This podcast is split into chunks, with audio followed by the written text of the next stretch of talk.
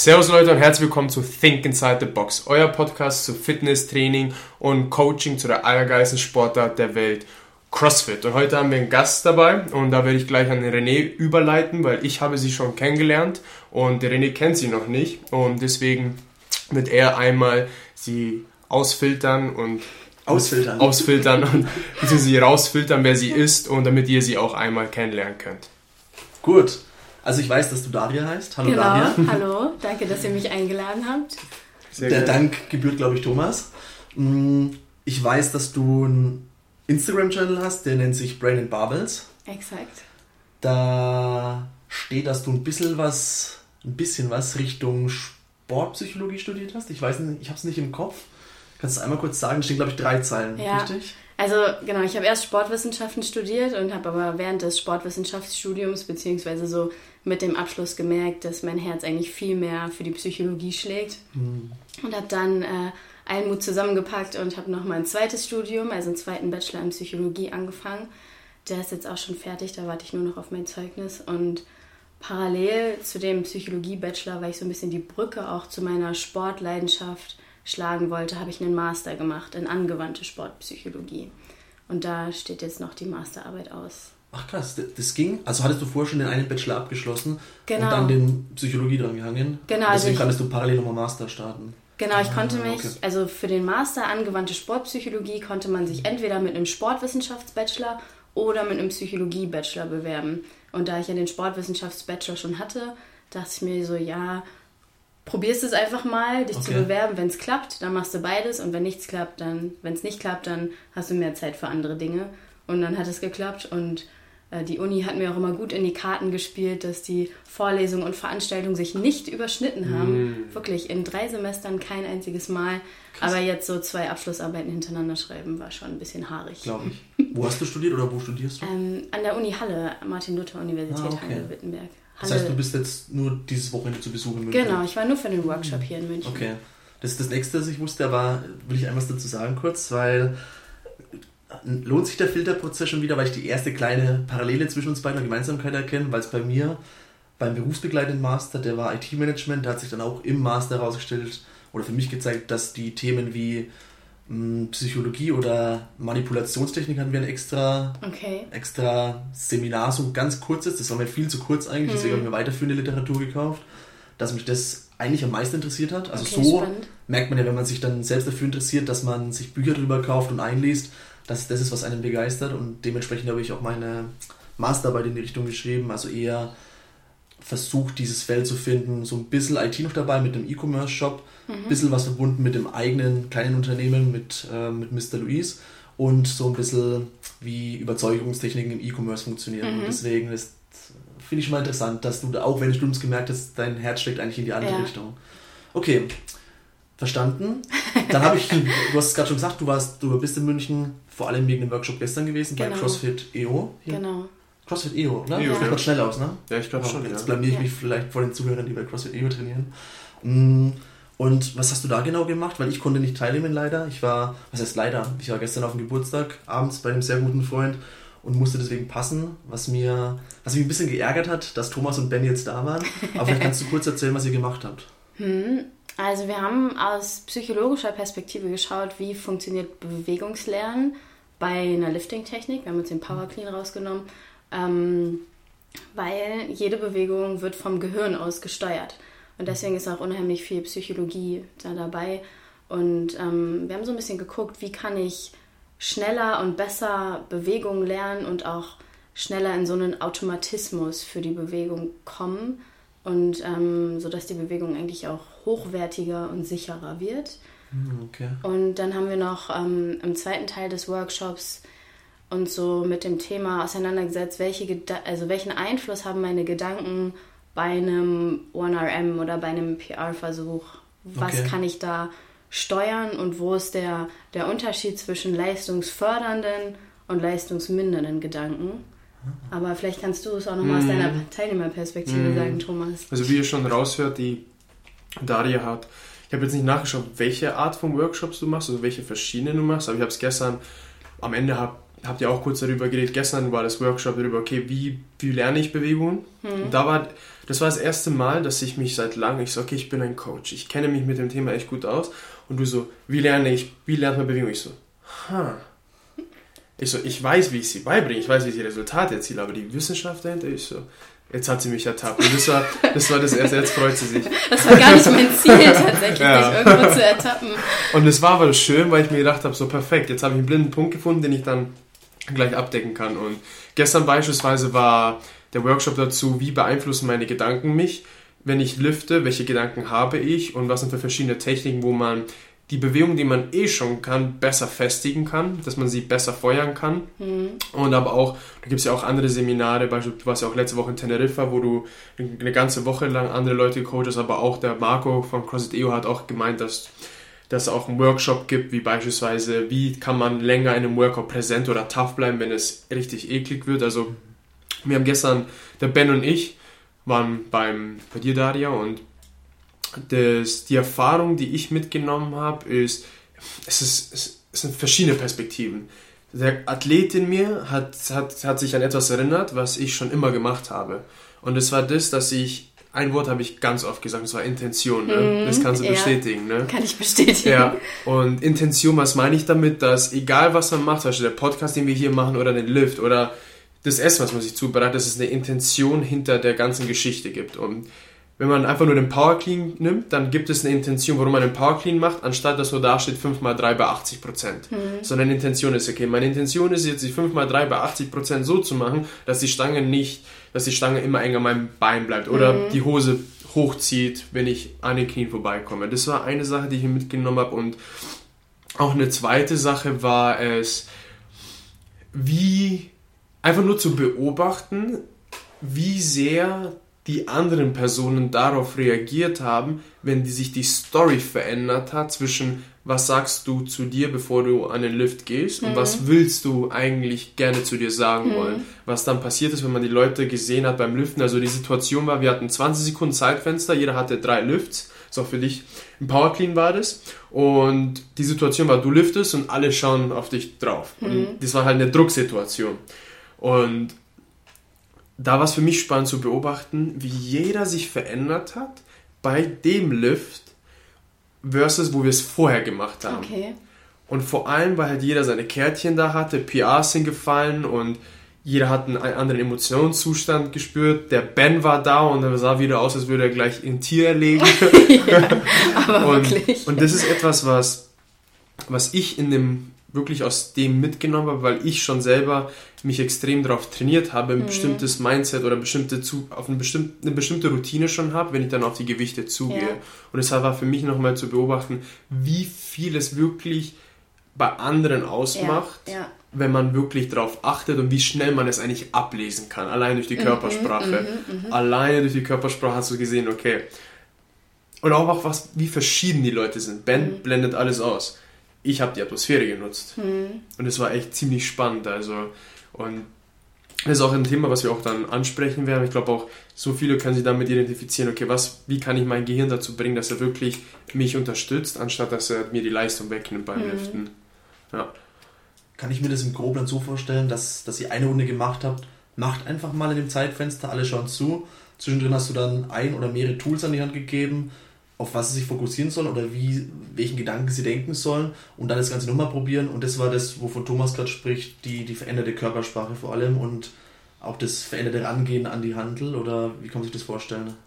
Ja, so ähnlich eigentlich. Ähm, ich habe, nachdem wir schon eine Runde Power Cleans gemacht haben mit so einem kleinen Tool, was ich gerne als Überraschung für mich behalten möchte. Ähm, also wir haben schon einmal Power Cleans gemacht unter besonderen Bedingungen und danach habe ich ein bisschen Theorie-Input gegeben, was läuft überhaupt in unserem Gehirn ab, wenn ich in so eine 1RM oder so eine PR-Situation komme und welche Möglichkeiten habe ich, Entscheidungen zu treffen, inwiefern ich mich ähm, verhalte. Also ziehe ich mhm. komplett durch oder man hat es gestern zum Beispiel bei Ben manchmal ganz schön gesehen, dass der schon so auf halber Strecke bin ich der Meinung, dass ich schon gesehen habe, alles klar, das wird ein Fail weil man schon währenddessen gesehen hat, dass er quasi aufgegeben hat, also schon während des Lifts. Mhm. Ähm, nicht nur bei Ben, auch bei anderen habe ich meine ich das gestern gesehen zu haben. Und ähm, aufbauend auf dieser Theorie habe ich dann kleine Impulse gegeben, was man machen kann, mhm. um, um dieses Verhalten abzuändern. Also okay. dieses, ich stoppe während des Lifts und äh, ziehe den nicht ganz durch zu. Ich gehe da jetzt ran, wie der Ben, wie der Tiger im Käfig und dann ziehe ich ihn durch. Und das hat er ja mhm. ähm, dann im ersten Set auch ziemlich, ziemlich gut geschafft. Mhm. Und hat in einen Lift gestanden, von dem er gar nicht geglaubt hat, dass er ihn stehen kann. Mhm. Und das auch noch in Vans statt in, in Lifter. Wie viel hat er gemacht? Ähm, nicht so viel wie du, René.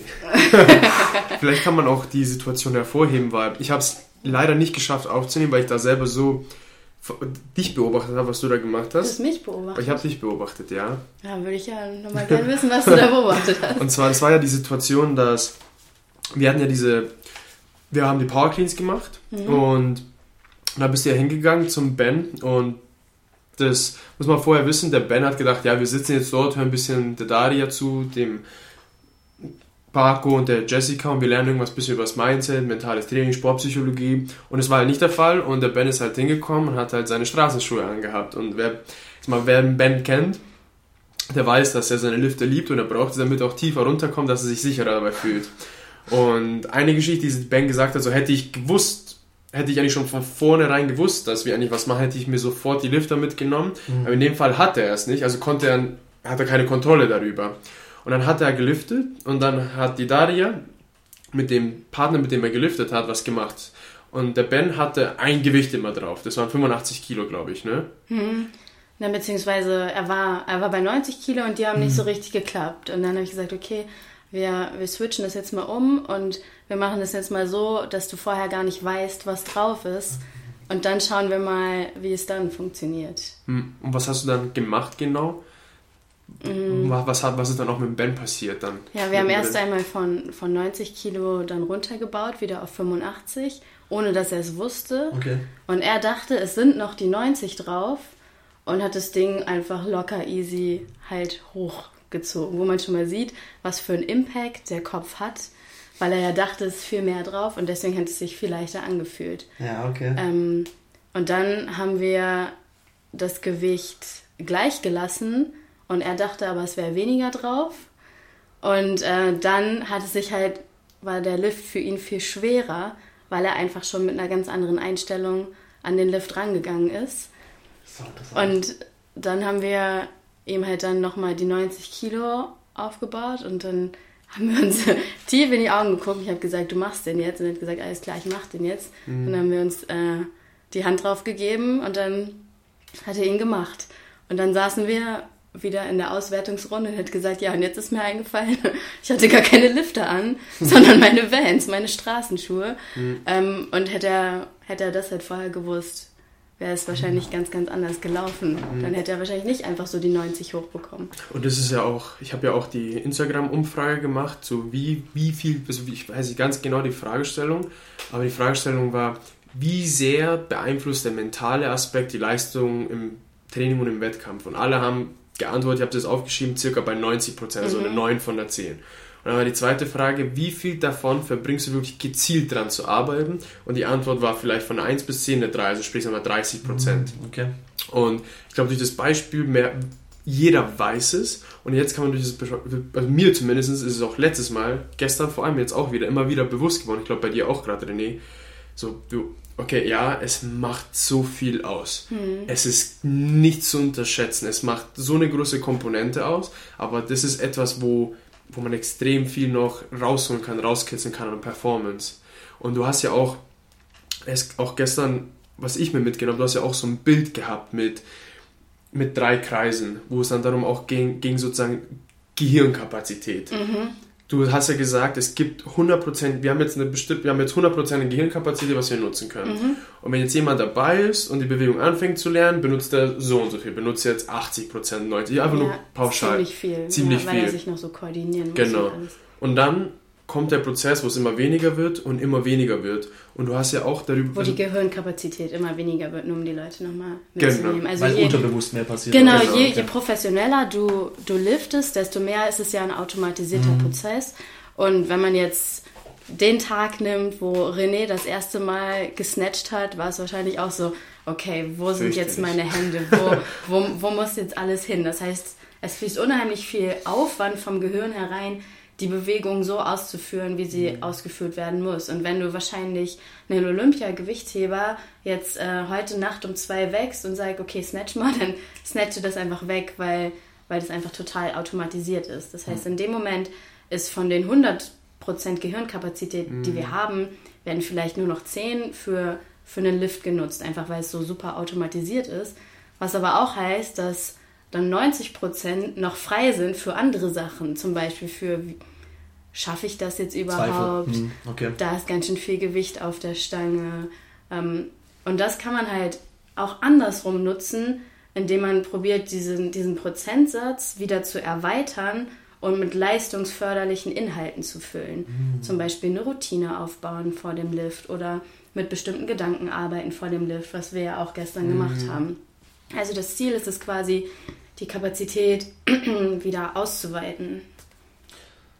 Okay, verstanden. Jetzt, wir sind schon relativ tief eingestiegen, würde mhm. ich sagen. Wenn ich jetzt eine Frage gleich stelle, die was vorwegnimmt, weil du hast die Struktur im Kopf, Thomas, dann, dann bremst mich aus, aber also die wird wahrscheinlich jetzt nichts vorwegnehmen, aber machst du selbst CrossFit? Ich glaube, ja. das würde auch reden. Okay. Ja. Wie oft die Woche oder seit wann? Ähm, ich, mein, meine CrossFit-Karriere ist ziemlich auf und ab gelaufen, weil ähm, ich habe, das habe ich am, am Anfang Thomas schon erzählt, ich habe erst eine Zeit lang umsonst in der Box trainieren können. Da habe ich aber noch in Halle studiert und die Box war in Wolfsburg. Und mhm, okay. ähm, ich konnte halt dann, in Halle gab es noch keine CrossFit-Box. Ich konnte mhm. dann immer nur ein, ein, zwei Mal im Monat tatsächlich gehen, wenn ich halt in Wolfsburg zu Besuch war. Okay. Das heißt, ich hatte schon meinen ersten Berührungspunkt mit CrossFit. Das, wann war das denn? 2015 oder 2016? Okay. Aber es war dann halt immer so ein Auf und Ab, weil es in Halle halt keine, Bo also in Halle keine Box gab. Und Wolfsburg und ist deine Heimat? Genau, was? da okay. bin ich geboren. Okay, da bin ich okay. verstanden. Ähm, ja, dann habe ich in, im McFit so ein bisschen CrossFit-ähnliches Training gemacht und eigentlich nur so darauf gelauert, dass endlich jemand in Halle sich mal in die Hände spuckt und eine CrossFit-Box mhm. aufmacht. Und ja, fünf Monate bevor ich aus Halle weggezogen bin, war das dann Hat's noch der Fall. Gemacht, okay. Aber die fünf Monate habe ich gut genutzt. Mhm. Ähm, und seither, seit 2017 jetzt wohne ich in Braunschweig und seither gehe ich hm. dort. Okay. Ja. Okay. Ich hätte noch eine ab wahrscheinlich abschließende Frage. Ich, ich, bin da mal zu vorschnell, das zu sagen, weil meistens auf, in der Antwort kommen dann wieder mir Gedanken, wo ich nochmal Fragen stellen kann. Aber hm, jetzt hast du gestern ein Seminar gegeben. Mich würde die Story interessieren, wie du dazu kamst, hm. das zu tun. Weil hm. ich habe verstanden, du studierst noch. Bist du auch berufstätig irgendwie nebenbei oder wie kam es dazu, dass mhm. du bei CrossFit.io CrossFit.io, sorry, ähm, ein Seminar gibst? Oder seit wann machst du das? Ja. Also was ist die Story dahinter? Ja, jetzt kann ich ähm, ein bisschen ausholen. Und zwar an dem Punkt, wo ich gerade gesagt habe, ich konnte eine Zeit lang kostenlos in Wolfsburg trainieren. Und ähm, ich wollte das gerne wertschätzen, dass ich da kostenlos trainieren konnte. Ähm, und der Owner wollte aber immer kein Geld von mir haben. Mhm, okay. Und dann waren wir in so einer Situation. Und ich dachte mir, hey, vielleicht könnte ich einfach hier einen Sportpsychologie-Workshop geben für die Crossfitter hier in der Box, halt kostenlos, um, um ein bisschen was zurückzugeben, weil ich das, wie gesagt, auch gerne wertschätzen wollte, dass ich die Ressourcen da nutzen kann. Und da habe ich aber noch gar nicht dran gedacht, dass ich meine alleinige sportpsychologische Karriere irgendwie allein auf CrossFit ausrichten will. Aber dann war dieser Workshop innerhalb von, es war ein anderthalbtägiger Workshop sogar, also die Leute mussten auch selber viel Zeit investieren mhm. und der war trotzdem innerhalb von zwei Stunden ausgebucht mit, ich glaube, 16 Leuten oder so auf der mhm. Warteliste, wo ich schon gemerkt habe, okay, krass, da ist irgendwie eine Nachfrage da und die Leute haben irgendwie verstanden, dass, dass das was ausmacht, wie ihre Gedanken halt beim, oder dass die mentale Leistungsfähigkeit im CrossFit wichtig ist. Ich, und dann. Ich, sorry, ich liebe solche Stories. So, wirklich, ich liebe sowas. Das ist so, ich will jetzt sagen Bilderbuch, aber es ist ja. so meist, die meisten großen Unternehmen oder, oder was auch immer für Sachen passieren, passieren auch aus Zufall. Also man, mhm. man entdeckt durch Zufall irgendwie Bedarf, eine Nachfrage ja. und plötzlich macht es Klick und man denkt ja. sich, hey cool, das kann ich verbinden. Ja. Ich kriege gerade fast eine Gänsehaut, oh. finde ich mega, finde ich richtig geil. Okay, cool, sorry, ich habe dich unterbrochen. Alles gut. Ähm, also wir haben dann diesen anderthalbtägigen Workshop gemacht und ähm, das Feedback war so unheimlich positiv, dass die Leute unbedingt noch einen zweiten Workshop gemacht haben, äh, machen wollten. Und ich habe den Workshop damals mit einer Kommilitonin zusammen gemacht, mhm. mit der lieben Pia, mit der ich dann noch Brain and Barbels quasi zusammen gegründet habe. Jetzt ist es mehr mein Projekt gerade, ähm, aber da können wir später sonst auch nochmal drüber reden. Und dann gab es vier Monate später nochmal einen ganzen Tagesworkshop zum Thema Motivation und Zielsetzung. Und da war es wieder so ähnlich. Super viel Nachfrage, super gutes Feedback bekommen. Und dann haben wir so ein bisschen geschaut, gibt es überhaupt jemanden mit unserer Ausbildung, ähm, also kein selbsternannter Mindset, Mental, irgendwas, mhm. äh, Coach, der das im CrossFit-Bereich macht in Deutschland. Und wir sind zu dem Ziel gekommen, also zu dem Schluss gekommen, nee, okay, es gibt noch niemanden. Und dann haben wir gesagt, nö, dann, dann machen wir das jetzt. Und mhm. ähm, dann ist Pia aber ins Ausland gegangen und ich habe es jetzt halt die letzte Zeit alleine gemacht. Aber okay. wenn ich irgendwie was brauche, dann ist Pia immer noch mit am Start und unterstützt mhm. mich da. Cool, okay. Und die Ausgangsfrage war ja eigentlich, wie das jetzt bei CrossFit EO zustande gekommen nee, ist. Die hat schon darauf abgezielt, was okay. du gerade erzählt hast. Also, okay, wie, wie kam es dazu, ja. dass du Seminare gibst? Das ja. EO war jetzt gerade ja. eher so das äh, Beispiel, das ich genutzt habe für die Frage. Ja, okay.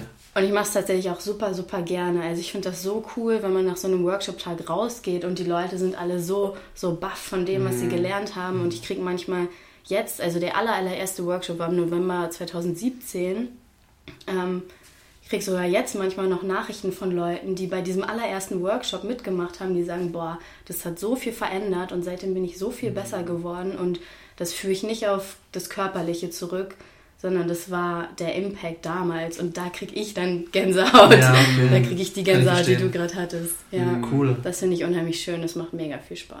Ich meine, du hast ja jetzt auch schon seit zwei Jahren, fast zwei Jahre, die Workshop gibst ja.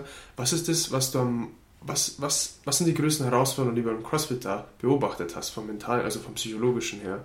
Ich meine, du hast jetzt so viele Workshops gegeben und auch so viele mhm. Szenarien gesehen. Wo hast du gesehen, oder vielleicht auch bei ich habe mal auch in deiner Instagram-Story gesehen, dass du irgendwo auf einer Competition warst mhm. und dann die, die Leute dort beobachtet hast mhm. und dir auch gemerkt hast, so, wow, da könnte man noch so viel rausholen. Ja. Was ist denn das, was du da am meisten beobachtet hast? Weil ich meine, wir beide eher ein bisschen mehr als ich, ist auch mal kompetitiv unterwegs und interessiert sich auch für sowas, aber auch jede Menge unserer Zuhörer wollen auch wissen, okay, bei, was sind die größten Herausforderungen, die die CrossFit haben? Und vor allem, weil, weil es auch eine komplett andere Perspektive, mhm. wenn ich René oder jemand anderes beobachten würde, versus jemand, der du, der jetzt die letzten eineinhalb, zwei Jahre wirklich die Zeit damit verbracht hat, spezifisch auf dieses Thema einzugehen. Mhm. Ähm, ich glaube, dass im CrossFit die Herausforderung ist, dass es so unheimlich vielseitig ist.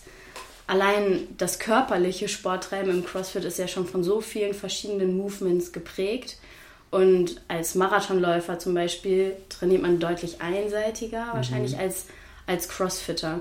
Und man kann ja quasi für jede Sportart so ein Kuchendiagramm eigentlich erstellen an wie viel Kraft brauche ich, wie viel Schnellkraft, wie viel Ausdauer, wie viel Beweglichkeit. Und genau dasselbe geht mit mentalen Fähigkeiten auch. Also dass man quasi ein Dartspieler zum Beispiel braucht deutlich mehr Konzentration mhm. auf einen Punkt und deutlich mehr dieses alles andere ausblenden als jetzt ein Crossfitter. Und für CrossFit kann man also auch so ein mentales Tortendiagramm erstellen. Und da finde ich es super spannend, dass da auch genauso wie bei der körperlichen Komponente wie von CrossFit mhm. genauso viel reinspielt. Ähm, ja, also in der geistigen Komponente genauso viel reinspielt ja. wie in der körperlichen. Das mhm. heißt, man kann schon wirklich in ganz, ganz viele verschiedene Richtungen gehen. Was wären so Zutaten, die auf, diesen, auf dieser Torte sein müssten? Mhm. Bei CrossFit ist, glaube ich, viel, viel Zielsetzung. Ähm, als ich hier angekommen bin, hat René mir von seinem Murph Murph-Beispiel erzählt. Er hat irgendwie heute Murph jetzt, gemacht. Ich nicht erzählen, sondern jetzt es tatsächlich Aber du hast es erzählt mhm. und es ist tatsächlich ein ziemlich gutes Beispiel. Ähm, und meine Frage wäre an dich, wie hast du dir deine Ziele gesetzt für Murph heute? Mhm ich habe mir kein Ziel gesetzt im Sinne einer Zeit. Mhm. Ich habe erstmal war ich unvorbereitet. Ich dachte, ich wusste, was dran kommt. Also ich hatte eine andere mhm. Erwartungshaltung von dem, was dran kommt. Und hatte mit einem Workout mit am Ende Barmaslabs gekriegt und habe mich gefreut, weil ich schon lange keine Barmaslabs mehr gemacht habe. Letztes Jahr kam es wenig dran. Wenn der Hände war extrem aufgerissen. Ja, genau. Ja, stimmt, das kam dazu. Deswegen habe ich mich darauf gefreut, weil die Hände auch wieder einigermaßen verheilt waren. Und dachte mir, das Workout, das dran kommt, das ist sehr, sehr gut, weil gestern habe ich mit Ben Partner Deadlifts gemacht. Mhm. Ben ist einen halben Kopf kleiner als ich mein Unterrücken hat gelitten ohne Ende, weil ich nie oben auslocken konnte. Ja. Ich war immer unter Spannung. Ja. Ich will jetzt nicht abreden, dass Ben nicht auch äh, vielleicht unter den Rücken Schmerzen hatte, aber ich hatte das Gefühl, mich hat es ein bisschen mehr mitgenommen als hm. ihn. Und dann kam Murph und ich dachte mir, scheiße. Erst laufen, okay, aber dann, es fing schon bei den Pull-Ups an, dass mein Rücken zugemacht hat. Hm. Bei den Push-Ups die Spannung noch zu halten, Hölle, und bei den Airsports war es dann vorbei. Hm. Und dann habe ich auch noch gesehen, dass gefühlt, das redet man sich ja immer ein, hm. jeder schneller. Jeder ist gerade schneller. Ben wusste, dass er schneller ist. Der hat in seinem Leben schon 20 bis 30 Mal Murph gemacht. Mhm. Früh, als vor, vor der Arbeit macht er Murph. Das hat er ein Jahr lang gemacht oder so. Ich weiß nicht, einmal, einmal oder zweimal im Monat, ich weiß nicht. Und deswegen, ich wusste, dass ich mich mit ihm nicht messen muss. Er war mhm. eine Viertelstunde schneller. Ich habe 51 irgendwas gebraucht. Dann, dann war es aber zum Beispiel so, Mo ist ja noch einer von unserer Crew, mit dem ich mich gern battle und Gel auch. Ähm, dann war ich vor Mo mit den Pull-Ups fertig und dachte, ich bin die ganze Zeit schneller mit den Push-Ups. Und plötzlich war ich war noch bei 150 Push-Ups oder so, ist der zu den Erstwurz nicht da. Dann habe ich, hab ich die Geste innerlich gemacht, also ich schmeiße mhm. beide Hände nach vorne und dachte mir, ja okay, jetzt ist es auch gar egal. Das war dann mhm. so der mhm. Gedanke. Und dann habe ich nochmal versucht, bei den Airsports ein bisschen was rauszukitzeln, habe die ersten 60 Unbroken gemacht in dem Takt vom Lied. Was macht Thomas? Macht das Lied weiter und macht Lied rein, wo der Takt viel langsamer war. Ich dachte so, das macht er jetzt extra. Das war dann mein nächster Gedanke. Das habe ich dann nochmal mehr fertig gemacht. Da dachte ich, komm, jetzt ist ist gar egal, jetzt geht es gerade darum, unter einer Stunde fertig zu werden. Ich wusste, dass ich das schaffe mit dem Blick auf die mhm. Uhr, aber es war dann eher so, es war nicht mehr das Kompetitive da, mhm. das ich sonst hatte und mit, mit nach 60 erst kurz ein, ein Hütchen weiterzugehen, was ich vorher noch angeregt hatte, hat mich dann in dem Moment eher genervt. Ich wusste, dass es passieren wird. Wusstest? Ich wusste das. Ach, zu jetzt schon wieder so ein. Doch, ich wusste das. Ja, okay. Bei dir kann man es voraus an. Und dann, ich weiß, also Push-Ups nicht meine, mhm. nicht meine Stärke ist, das, ähm, die kriege ich nicht so effortless hin, sage ich immer, wie, wie zum Beispiel Ben, der, ich weiß nicht, 50 am Stück macht und ausschaut, als wäre er mhm. noch fresh. Und dann bin ich zum Laufen runter und ich bin noch nie so gelaufen. Ich, ich würde es jetzt ganz gern vormachen, weil es bringt ja den Zuhörern nichts. Das war so, kennt ihr die bei, bei Olympia, die, die gehen, also die Disziplin gehen statt, statt laufen? Ja, ja. so habe ich mich gefühlt, weil mein Unterrücken so, ich, ich, ich bin so außen gelaufen, das ist so richtig, mhm ich kam mir wie so ein Depp vor. Und dann davon zwei Runden, also zwei 800 Meter. Das war, ich dachte so, ja, okay, jetzt machst du die zwei Runden halt wieder fertig. Mhm. Und ich, ich hoffe, ich konnte einen guten Einblick in meinen Gedankengang geben. Ja, also wenn ich es nochmal zusammenfassen darf, du bist relativ ziellos rein, hast zwischendurch immer probiert, dir Ziele zu setzen, aber es hat nicht so geklappt und es kam so eine Abwärtsspirale eigentlich in Gang. Kann man das so sagen? Ja, ja, ja. Hm. Vor dachte, allem ab den, ab den Push-Ups dann. Ja. Obwohl ich wusste, dass ich nicht viel am Stück schaffe, aber ich dachte, wenn ich die Pausen relativ gering halte, kann ich trotzdem noch ziemlich schnell sein, aber als Ben dann zum Beispiel zu den Erstkurzes, als ich, ich hatte nicht noch nicht mal 100 Push-Ups oder so, dachte ich, das war schon so der erste Demotivator und dann, mhm. als Mo noch dahin ging, dann, ja, dann mhm. da war mein kompetitiver Gedanke wieder vorbei, weil ich wusste, ich habe verloren in dem Sinne. Ja. Da sind jetzt schon psychologisch so ganz, ganz viele Komponenten drin in der Situation, die du erzählst. Erstens, wie setze ich mir meine Ziele? Weil Ziel, also Zielsetzung hängt auch ganz eng mit Motivation zusammen ähm, und kann das sehr beeinflussen. Und wenn man sich schon so ein schwammiges Ziel setzt, dann muss nicht unbedingt Motivation entstehen. Kann, aber mhm. muss nicht.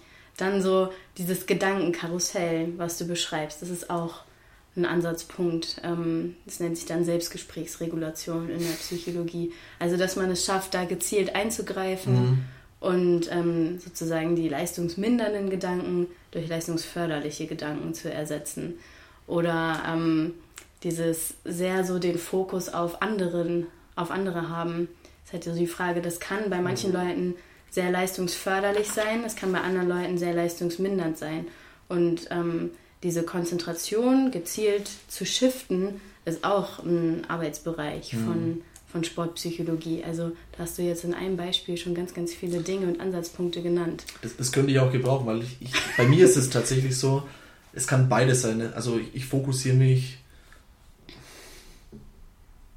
nicht über, schon viel auf andere. Also wenn, mhm. vor allem wenn es, mhm. wie Thomas sagt, ich messe mich gern mit anderen, natürlich auch mit mir selbst und versuche meine, meine Zeiten zu verbessern, aber dann auch immer so, wenn Mo, Ben, G neben mir sind, dann orientiere ich mich schon auch ein bisschen an denen mhm. und es ist leistungsförderlich, wenn ich merke, oh, mir geht es noch gut, aber die anderen mhm. schauen schon ziemlich fertig aus. Mhm. Andersrum, gegenteiliger Effekt. Mhm. Und da dann gezielt einzugreifen, Das gelingt mir manchmal tatsächlich, aber nicht immer. Also ich weiß nicht, wie es mir dann gelingt. Die Frage. Okay, die hätte ich jetzt gerne ja, gestellt. Ich weiß nicht, das ist dann manchmal erwischt den richtigen Gedanken beim Selbstgespräch. Mhm. Heute zum Beispiel ging dann häufiger Gedanke durch meinen Kopf. Komm, mach den nicht so fertig. Viele andere machen nicht den Original-Murph. Äh, mhm. Pull-ups, Push-ups, Erstkurzel machen so immer wieder mhm. von Cindy. Das geht wahrscheinlich schneller. Ich wusste mhm. nicht, aber es geht wahrscheinlich schneller. Ja. Äh, Habe ich dann auch gemerkt, es ging schneller. Aber darauf sich nicht reduzieren oder will nicht die Leistung der anderen schmälern. Aber es hat mir nicht geholfen, dann zu sagen, beispielsweise, dann mache ich halt auch wie quasi Cindy und mit ganz kurzen Pausen mhm. schnellere Raps oder so. Also meine Airspots schneller. Ich habe dann mhm. am Ende zehn Raps gemacht, viel zu viele Schritte gemacht, bis ich die nächsten wieder gemacht habe. Also ich habe es heute nicht geschafft, den Schalter wieder umzulegen, aber auch weil es so, es war so langatmig irgendwie. Mhm. Es war heute richtig langatmig. Ja. Ich habe da das ist auch etwas, was ich beobachte, beobachtet habe. Und zwar, das ist das, was jetzt gerade hier passiert ist, René. Jeder kann sich damit identifizieren. Mir ist, es, mir ist, es, auch passiert und das ist meiner Meinung nach eines der, eines der gefährlichsten Sachen, die jemals in CrossFit passieren kann. Weil, wenn es einmal passiert, ist es nicht schlimm. Aber wenn es oft genug passiert und dann sie immer rauskommen, demotiviert sind und auch wenn sie mal ein Workout gemacht haben, wo sie eigentlich echt verdammt gut waren, kommt immer wieder diese alte Story raus, so, oh Mann, da, da hat er mich überholt. Also sie fokussieren mhm. sich immer mehr aufs Negative. Und was, was, wir, was, wie würdest du jetzt sagen, also was war, was ich da gerne mache, ist, was ich da gerne mache, ist, ich versuche die Person aus dieser Situation rauszuholen. Wie konkret meinst du das? Das bedeutet, ich versuche einzuschätzen, wie ihre Emotionen sind, also wie sie mhm. sich fühlen, worauf sie sich da fokussieren und versuche das dann abzulenken oder umzudrehen. Also das heißt, das heißt diesen, dieses Muster einmal komplett zu brechen, dass sie sich wieder Gedankengut für was anderes haben. Okay. Es ist interessant, wie, wie machst du das? Wie, wie, wie, was würdest du jemandem, der René genau dieselbe Situation gerade gehabt hat, hey, das war gerade ich gerade im Murph und es ist mir nicht nur einmal passiert, sondern auch schon öfters mhm. und es zieht sich ein bisschen, ich habe eine kleine Motivationsdown. Was wäre was du in der Vergangenheit vielleicht jemand anderen geraten hast oder Fragen gestellt hast, okay, wie gehst du davor, was ist etwas, was man machen könnte in der Situation? Vor allem auch vielleicht an René sein Beispiel, wenn der Murphy jetzt nochmal machen würde, was wäre etwas, was er verändern könnte, mit all den Punkten, die jetzt dabei waren? Hm. Äh, viele Fragen in eine hm. gesteckt. Hm. ähm, das, was du ja gemacht hast, auch in deinem Kopf, dass du gerade gesagt hast, ja, alle anderen, ähm, die, die machen einen Skate-Murph oder so. Das ist prinzipiell schon gar keine so schlechte Strategie. Das nennt sich in der Psychologie Downward Comparison. Also ich vergleiche mich mit, mhm. mit etwas, was unter, unter, unter meiner Leistung ist. Und dadurch wird meine eigene Leistung wieder höher und es geht meinem Selbstwert wieder besser. Das heißt, das ist eigentlich gar keine so schlechte Strategie. Auf der anderen Seite ähm, wissen wir aber auch aus der psychologischen Forschung, dass wir manchmal, selbst wenn es, ähm, wenn mir zehn positive Sachen gesagt werden, also ich zehnmal positives Feedback bekomme und ich dann ähm, einmal negatives Feedback bekomme, dass dieses negative Feedback viel schwerer wiegt als dieses Positive. Das ist ja, glaube ich, so ein bisschen das, was mm. du mhm. meinst. Also eigentlich haben sie es gut gemacht. Ich rede sie gerade was. Aber, muss ich gleich loswerden. ja, mach's. Äh, werd's gleich los. Aber genau, dieses Negative wiegt viel schwerer. Und was ich da manchmal gerne mache, ist so mit den Leuten, denen ich arbeite, mit denen ich arbeite, dass einfach die selber ähm, sich ihrer Stärken nochmal bewusst werden und dass man nach dem Workout so einen kleinen Reflexionsprozess zum Beispiel durchgeht. Was habe ich heute denn gut gemacht? Ähm, weil nur dadurch, dass wir selber erkennen, mhm. was wir halt heute auch gut gemacht haben, ähm, also es bringt weniger, wenn ich sage, ja Thomas, du hast heute echt, echt mhm. Gas gegeben, sondern es bringt viel mehr, wenn ich dich frage, ey Thomas, was hast du heute so richtig gut gemacht, wenn mhm. du, wenn du die Gründe sozusagen selber findest. Mhm. Das wäre jetzt etwas so nach dem Workout. Und da ist aber auch wieder so eine Frage, wie gehe ich mit diesen vermeintlich negativen Erfahrungen um? Bin ich jemand, der, der lässt sich dadurch sehr runterziehen? Oder bin ich jemand, der, der nimmt es so als Learning und sagt, hey, okay, ich habe daraus gelernt, beim nächsten Mal wird das für mich die Herausforderung. Mit Fraser ist zum Beispiel sehr stark so gestrickt, dass er sagt, es gibt, es gibt keine Erfolge oder Misserfolge, mhm. es gibt nur Erfolge und Learnings. Und mhm. egal, was von beiden eintritt, ich kann jedes Mal unheimlich viel mitnehmen. Mhm. Ähm, das wäre so nach dem Workout. Innerhalb des Workouts gibt es da ganz, ganz viele Strategien. Da müsste man eher so ein bisschen schauen, was ist der Auslöser dafür, dass ich in so eine Abwärtsspirale komme? Sind es jetzt irgendwie die Gedanken? Ist es das, was du gerade gesagt hast, dass man eher die anderen fokussiert? Je nachdem würde ich dann halt eher an den Gedanken ansetzen mhm. oder an dem eigenen Fokus arbeiten. Mhm. Ich schreibe gerade mit, weil ich gerade lerne bei dir da. cool. Mhm. du schreibst vielleicht, was, mir, was, was ich gerade realisiert habe, bevor ich den Punkt nicht vergesse. Ich glaube, dieses Downward Comparison, so hm. nennt sich es, ne? Hm. Und das ist was, was ich bewusst vor dem Workout mir kreiert tatsächlich, ohne dass ich es wusste bislang. Mhm. Nämlich, indem ich zum Beispiel, äh, sei es ein Workout beispielsweise mit Handstand Push-Ups, ein Movement, bei dem ich, ich will sagen, fürchterlich schlecht bin, aber was mich immer zurückwirft, weil mhm. ich dies, ich, ich kriege das nicht richtig gebacken. Mhm. Handstand Push-Ups, äh, vor allem in höheren Rap-Anzahlen, diesen Flow zu bekommen, die kriege ich nie so schnell hin wie, wie alle anderen aus der Trainingsgruppe. Mhm. Aber dann ist vielleicht noch ein Movement dabei, wie Deadlifts oder, oder Squat Cleans, in denen ich ziemlich gut bin. Mhm.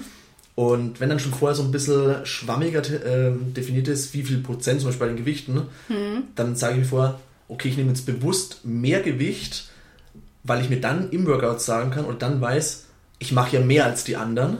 Mhm. Und dadurch fühle ich mich besser, auch wenn ich vielleicht hinterherhink, was mich aber wieder in der Leistung steigert. Was komisch ist, weil eigentlich mache ich ja mehr Gewicht, was mich mhm. ausbremsen sollte, aber irgendwie gibt es mir mental hm. mehr Kraft zu sagen, ich bewege mehr Gewicht, also ist ja normal, dass ich da langsamer bin, aber irgendwie hm. bringt es mich in einen positiveren Mindset, als wenn ich dann das gleiche Gewicht noch habe und dann noch langsamer bin. Ja, dann, ja, okay. Aber habe ich mehr Gewicht, dann ist ja, okay, dann kann man es damit auch noch ein bisschen rechtfertigen. Hm, aber das ist genau das, diese, diese ja, Selbstrechtfertigung eigentlich. Hm. Und dadurch, dass du es dir dann absichtlich schwerer machst, ist dein Selbstwert, der durch das Movement, was du nicht kannst, eingeschränkt ist, wiederhergestellt und alles ist easy sozusagen. Also, also easy werden die Handstand Push-Ups noch nicht, aber ich weiß, nein, nein, nein, ich meine, weiß, alles in Bezug auf den Selbstwert ja. ist easy. Ja. Weil unser Selbstwert ist für uns Menschen halt so, so dolle wichtig. Ihr kennt das, man kann mit so ein, zwei Wörtern, kann man ja einen Menschen eigentlich komplett so in seinem Selbstwert zerstören. Deswegen haben wir ganz, ganz viele unterbewusste Prozesse und Techniken, die wir anwenden, ähm, um diesen Selbstwert wiederherzustellen und zum einen halt diese Downward Comparison, also sich mit etwas Schlechterem zu vergleichen. Ich habe heute in der Früh einen Podcast von dir angehört, den du mir auch zugesendet hast. Mhm. Und zwar, das der Podcast war, ich glaube, die neunte Episode von deinem Podcast, Brandon mhm. Barbells. Und da war es sozusagen nach den Opens vor den Open, aber hattest du auch zwei Zuschauer. Äh, nicht Zuschauer, ich bin ein visueller Mensch. Er haut mich jedes Mal, wenn ich Zuschauer sage. Ich freue mich jedes Mal. Und was, zwei Gäste oder was? Oder zwei? Zwei Gäste, genau. Ja, die, waren, die haben die waren so auch Sportpsychologen im Fußballbereich mhm. und da hast du, da hast, ich habe auch gemerkt, als du es gesagt hast, diese spezifische Stelle, ich so, oh, okay, das ist etwas, was Daria als sehr wichtig empfindet. Und zwar dieses, du hast gesagt, der Selbstwert ist eines der wichtigsten Sachen mhm. für einen Sportler, für einen Menschen, es gibt noch eine zweite Sache, aber die will ich, die will ich später vorhaben. Aber was genau meinst du mit Selbstwert? Weil ich meine, die Leute können ja, weil verschiedene Personen holen sich ja Selbstwert irgendwie anders ab. Sie mhm. können dann sagen, ich brauche es nicht von außen, ich bin es schon. Mhm. Ich gebe es mir selber. Es gibt andere Personen, egal wie oft ich es mir sage, es ist doch viel besser, wenn es mir jemand anderes nochmal bestätigt. Mhm. Wenn du jetzt Selbstwert definieren würdest für jemanden, damit es jeder verstehen kann, wie würdest du es machen? Vielleicht im Kontext als im CrossFit, im Sport, als Mensch, wie du es siehst. Na, wenn man ja schon mal das Wort Selbstwert nimmt, dann ist darin ja verpackt, inwiefern ich glaube, dass ich selbst als Person eine Wertigkeit habe. Und die Frage ist jetzt, woran mache ich diese Wertigkeit fest? Ich muss gerade kurz was teilen. Ich bin gerade voll auf Adrenalin, weil du gerade das erzählst. ja. okay. Ja. ähm, jetzt bin ich allerdings kurz raus. Also Selbstwert, inwiefern ich als Person selbst eine Wertigkeit habe. Und jetzt halt die Frage, woran mache ich so eine Wertigkeit fest? Zum Beispiel an Erfolgen mache ich eine Wertigkeit fest oder woran mache ich auch eine geringere Wertigkeit fest. Ähm, das wäre so die Definition, mhm. die ich dazu hätte. Eigentlich kann man auch daraus eine Übung nicht ableiten. Wie beispielsweise, was ist, wenn man für drei Tage für eine Woche beobachten oder einfach verspüren würde und so ein kleines Tagebuch führen würde, mhm. wann habe ich mich signifikant gefühlt, wann hatte ich ein hohes Selbstwertgefühl mhm. und wann, welche Momente haben es getriggert, dass ich keins hatte, was habe ich mir erzählt. Dass man dann dadurch auch feststellen kann, woher ziehe ich das. Weil ich beispielsweise, mir ist die Meinung von anderen Leuten komplett egal. Mhm. Ich nehme keine Kritik an von jemandem, von dem ich auch nicht einen Rat annehmen würde. Mhm. Und ich weiß, dass das ist einfach etwas, ich war ganz anders am Anfang, aber ich weiß, mhm. dass ich das ganz, also anders gepolt habe. Und ich ziehe beispielsweise mir Signifikanz dadurch, dass ich anderen Menschen helfe, ihre Ziele zu erreichen. Mhm. Beispielsweise jemand anderes in der Vergangenheit war, ich habe mir Signifikanz rausgeholt oder dieses Selbstwertgefühl, wenn ich immer erster im Metcon war. Mhm. Oder am meisten, wenn ich jemanden in den letzten zwei Minuten überholt habe, weil ich wusste, es wird passieren. Das hat, ich sehe, gar, wie ich mhm. vor Freude strahle. Und ich meine, das ist ja, das ist auch interessant zu wissen, wo, also was genau löst diese Selbstwertigkeit mhm. aus, ne? Ähm, was du gerade ansprichst, ist ja eigentlich Selbstreflexion. Also sich mhm. immer wieder zu reflektieren, warum handle ich wie in einer bestimmten Situation und warum handle ich nicht anders? Und was sind die Auslöser mhm. vielleicht für meine Gedanken in dem Moment? Und nur meiner Meinung nach, wenn man anfängt, sich selbst auch zu reflektieren und sich selbst immer wieder zu hinterfragen, können einem Dinge bewusst werden, die einem sonst nicht bewusst sind. Und dann kann man sie verändern, weil man kann nur verändern, was einem bewusst ist. Mhm. Du weißt jetzt von der Downward Comparison, René. Klar, du kannst es jetzt auf jeden Fall beibehalten, aber nur jetzt, wo du davon weißt, könntest du es quasi ändern, weil vorher mhm. war es dir ja nicht bewusst. Kann man auch mhm. in den mhm. Sportkontext. Wenn dir nicht bewusst ist, dass beim Squat deine Knie immer nach innen schlackern, kannst du es auch schlecht ändern, sondern du musst erstmal davon wissen, mhm. dass das so ist und dass es mhm. besser ist oder die Möglichkeit gibt, es anders zu machen. Und genauso läuft es halt in der Psychologie auch. Also Selbstreflexion würde auch ich sagen, ist so eigentlich die wichtigste Fähigkeit, ähm, mhm. wenn man sich verändern möchte und wenn man an sich arbeiten möchte. Ich glaube, wir sind gerade echt auf einem heißen Stein gelandet. Ich glaube, so viele Leute können davon profitieren. Ich, ich, ich selbst reflektiere jeden Tag, jede Minute mhm. eigentlich am liebsten. Wie kann man diesen Skill aufbauen? Weil ich glaube dann, das, das ist du? ja, weil ich glaube, das, das ist ein Skill. Mhm. Also das ist meine persönliche Meinung, dass das mhm. ein Skill ist und allein aus dem Grund, ich habe mal einen Podcast gemacht alleine über meine fünf Bücher, die mich wahnsinnig viel verändert haben. Und da ist der Patrick auf mich zugekommen und hat gesagt, hey, ich habe das durchgelesen, aber ich, ich, kann, ich kann es noch nicht, ich verstehe das nicht, ich, ich kriege das nicht hin mit dieser Selbstreflexion. Und da ist mir bewusst geworden, ich so, wieso kann ich es so gut und die mhm. anderen nicht? Und dann habe ich darüber nachgedacht, ich so, ich so, es muss ein Skill sein. Und dann habe ich dann mit der Zeit bemerkt, dass diese Person, die dann mehr und mehr auseinandergesetzt haben, dass es schneller ging bei denen. Mhm. Jetzt ist die Frage, wie kann man diesen Skill aufbauen? Mhm. Wie kannst du einen Squat lernen?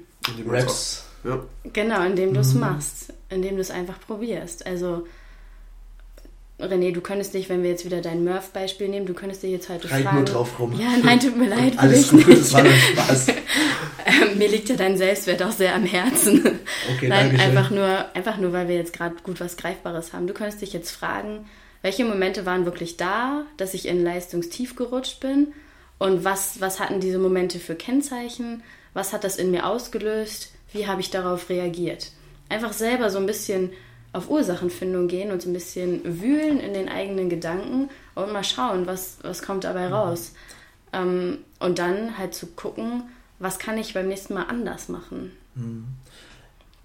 Du als diejenige, die die Hardcore-Theorie hinter mhm. Psychologie, Sportpsychologie kennt, machst du das selbst für dich in Gedanken? Gibt es einen bestimmten Platz, an dem du dich hinsetzt, in dem du selbst reflektierst?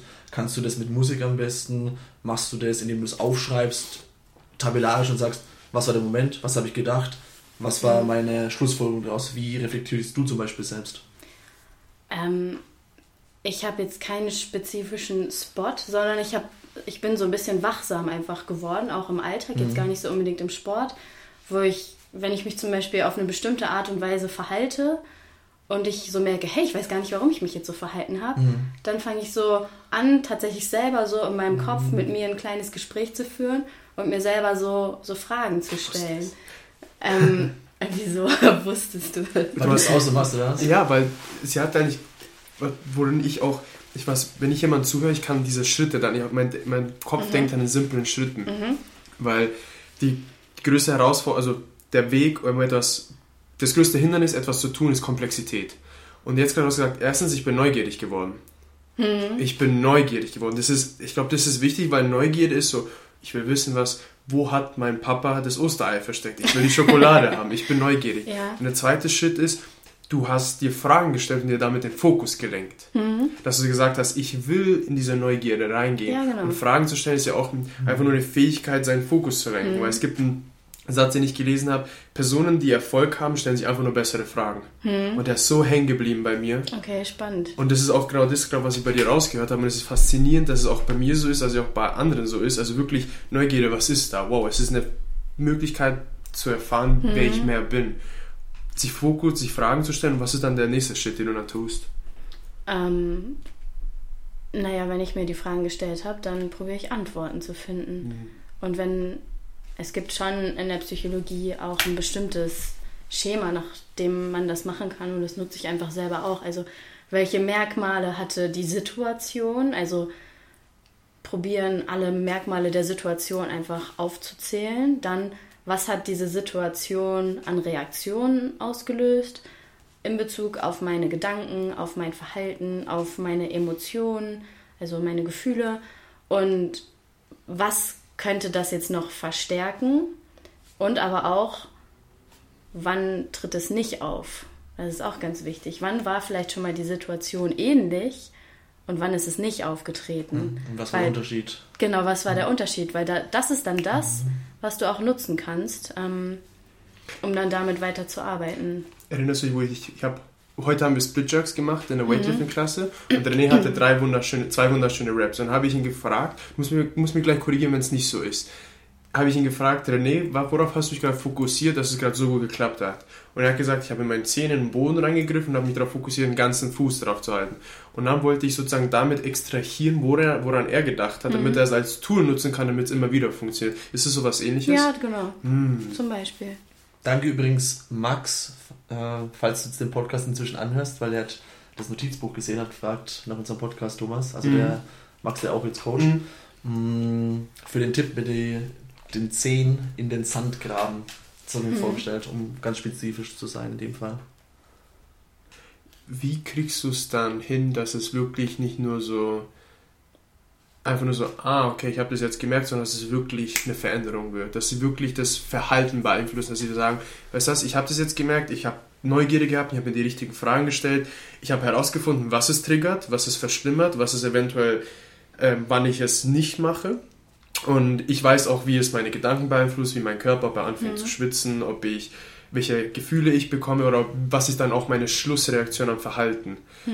Wie kriegst du es, wie, wie kriegt man es dann hin, dass man sagt, okay, es ist jetzt nicht nur einmal, dass ich es gemerkt habe, sondern, weißt du was, ich verändere das jetzt. Mhm. Es ist nicht nur so ein One-Hit-Wonder, mhm. sozusagen einmal die Top 1 gewesen, sondern weißt du was, ich will jetzt für die nächsten 10 Jahre die Top 1 sein. Ich will immer wieder dieses mhm. Resultat haben. Viele Raps, Mhm. Also immer wieder wiederholen. Und klar gibt es auch in der Sportpsychologie viele Methoden, die man einfach nutzen kann, die sowas unterstützen. Also wo man halt gezielt lernen kann, wenn, wenn ich jetzt so einen Auslöser, sage ich mal, verspüre für irgendwas, zum Beispiel für negative Gedanken. Ähm, da gibt es dann kleine Techniken, Gedankenstopp zum Beispiel, eine Gedankenstopp-Technik ähm, manche Leute machen sich so ein Armband zum Beispiel um und sie merken, genau, immer wenn negative Gedanken, negativer Gedanke kommt, einmal kurz dran, dran ziepen oder das Armband halt berühren und das als Startschuss nehmen, sich dann etwas Positives vorzustellen, mhm. was man sich vorher schon bereits zurechtgelegt mhm. hat. Weil es einfacher sich ist, sich auf was in der Wirklichkeit zu konzentrieren, als sich irgendwie in seinen Gedankenstopp zu sagen mit mit was Physikalischem kann man es irgendwie besser vielleicht verbinden? Habe ich jetzt gerade einfach nur genannt mhm. als Beispiel. Man kann sich auch ein Stoppschild im Kopf vorstellen mhm. oder ja, okay. ein Geräusch. Da ist es auch wieder so super individuell. Was ist man für ein Typ? Ist man wieder eher ein Thomas visueller ist dann Stoppschild-Typ. Genau, ja, oder braucht man, braucht man was Kinästhetisches, also etwas, was mit Sensorik zu tun hat? Oder braucht man etwas mhm. Auditives, etwas, was mit Hören zu tun hat? Ähm, man kann sich auch einen Geruch vorstellen oder einen Geschmack oder je nachdem, was halt bei der Person am aller, allerbesten funktioniert. Und das ist mega, mega individuell. Interessant. Ich nutze mal die Gelegenheit, dass du gerade zögerst mit deiner nächsten Frage. Ich würde mal gedanklich kurz zurückgehen zum Thema Selbstwert. Ich hatte vorhin eine ganz spezifische Frage im Kopf, deswegen muss ich jetzt gerade überlegen.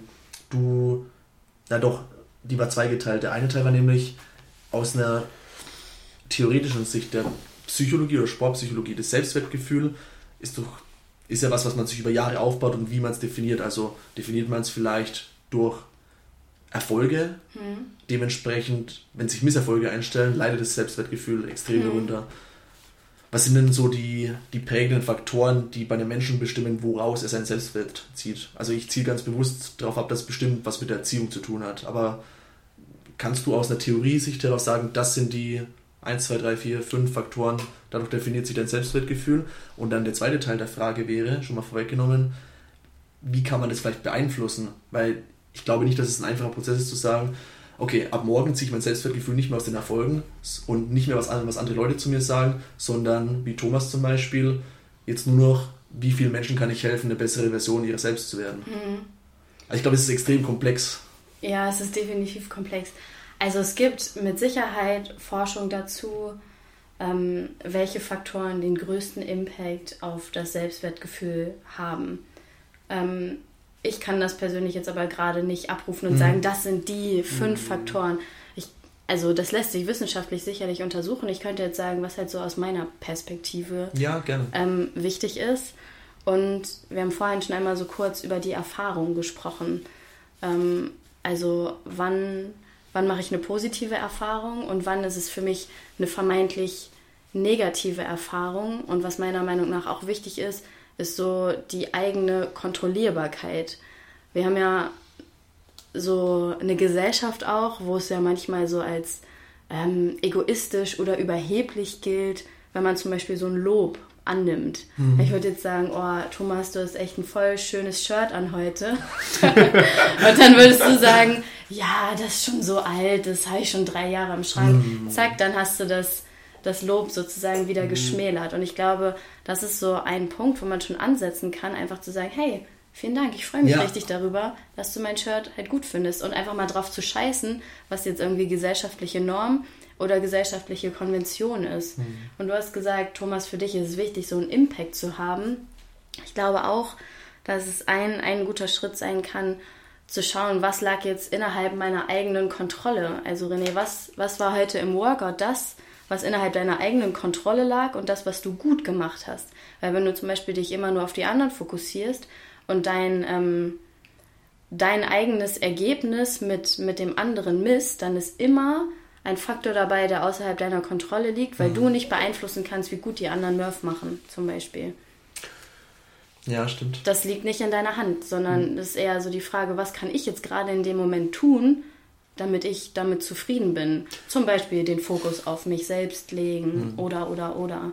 Ich glaube, jetzt gerade hast du meiner Meinung nach eine Formel gegeben für jeden da draußen. Findest du? Ja, 100 Pro. weil das war der zweite vom Selbstwert plus das Kontrollgebiet, also sprich die Sachen, mhm. worüber ich Kontrolle habe und die Sachen, worüber ich mir eigentlich Sorgen mache, worauf ich eigentlich keine Kontrolle habe. Und zwar, das ist auch ein Satz, den ich oft benutze, wenn ich mittendrin mit meinen Gedanken abschweife, wo ich mir denke, okay, ich habe noch so viel heute zu tun, ich habe noch mhm. dies, okay, was liegt jetzt in deiner Kontrolle, dass du jetzt mhm. in diesem Moment tun kannst? Und auf einmal dreht sich die ganze Welt. Und ich glaube, das ist eine Strategie, die man mit einem Workout hernehmen kann, wenn man sich ich nehme mal ein Beispiel, heute ist Workout Murph oder ein Workout, wo man sehr viele Pausen einsetzen muss. Man hat jetzt eine große Anzahl an Handstand Push-Ups mhm. oder an eine Bewegung, die uns extrem langsam macht. Und dann hat man auf einmal kurz Zeit nachzudenken, mhm. sich umzuschauen. Und dann bemerkt man auch, es gibt auch eine Stelle, die, wenn ich sie schaffe, suche ich sie raus. Und zwar, das ist bei den CrossFit Games gewesen. Und sie hatten diesen Obstacle-Kurs, wo sie mhm. sich an Seilen schwingen mussten. Mhm. Und es gibt auch diesen Spruch, Winners focus on winning, Losers focus on the winner. Mhm. Und da gab es diese Situation und ich so, ach, ich weiß, wie es ihm gerade ging. Die, saßen, die standen beide auf einer Hürde und sie mussten dann auf diese Seile springen und sich über Seile an die andere Seite drüber schwingen. Der eine hat auf den anderen geschaut, mhm. wie er gerade auf die Seile springt. Mhm. Und er war aber vor dem anderen gerade. Und dann, was passiert ist, er war drüben, erst dann ist ihm eingefallen, oh, ich muss jetzt auch rüber. Mhm. Und es ist auch so ein Moment, wie beispielsweise du, René, oh, der Mo ist jetzt gerade schon bei den Air Squats. Mhm. Und wenn man sich in dem Moment die Frage stellt, was ist das, was ich jetzt unter Kontrolle habe, verändert das ganze Spiel, glaube ich. Weil das ist auch so eine Strategie, wo man sich dann selbstständig rausholen kann, vor allem bei Situationen, wo man extrem viel Pause hat dazwischen, weil da man gerne mit, Work, mit Gedanken abdriften kann. Mhm. Es ist aber nicht per se schlecht, auf andere zu gucken. Mhm. Die Frage ist eher, habe ich, hab ich diesen Aufmerksamkeitsscheinwerfer, habe ich den gerade bewusst in der Hand und lenke ich den da absichtlich hin, weil ich zum Beispiel was überprüfen will? Ich sage gleich nochmal ein mhm. Beispiel. Oder passiert es einfach automatisch und zieht es mich dann runter? Also erstmal mache ich das wirklich absichtlich und ist die Konsequenz daraus positiv oder negativ? Brent Fikowski zum Beispiel ist ja ähm, ein CrossFit-Athlet, der sehr gut ist ja. und sehr auf Pacing bedacht mhm. ist. Also der hat immer seinen eigenen Gameplan. Und der, das heißt, mit seinem eigenen Gameplan hat er ja immer den Fokus sehr auf sich. Aber der hat auch Übungen, zum Beispiel Boxjumps, ähm, wo er dann sagt, okay, ich schaue manchmal auch in welche Richtung ich meine Boxjumps machen will, je nachdem, welchen Athleten ich auch im Auge behalten mhm. will. Also da ist auch die Frage, was hat das für eine Auswirkung, dieses auf andere gucken? Ist es positiv für mich oder ist das negativ für mich?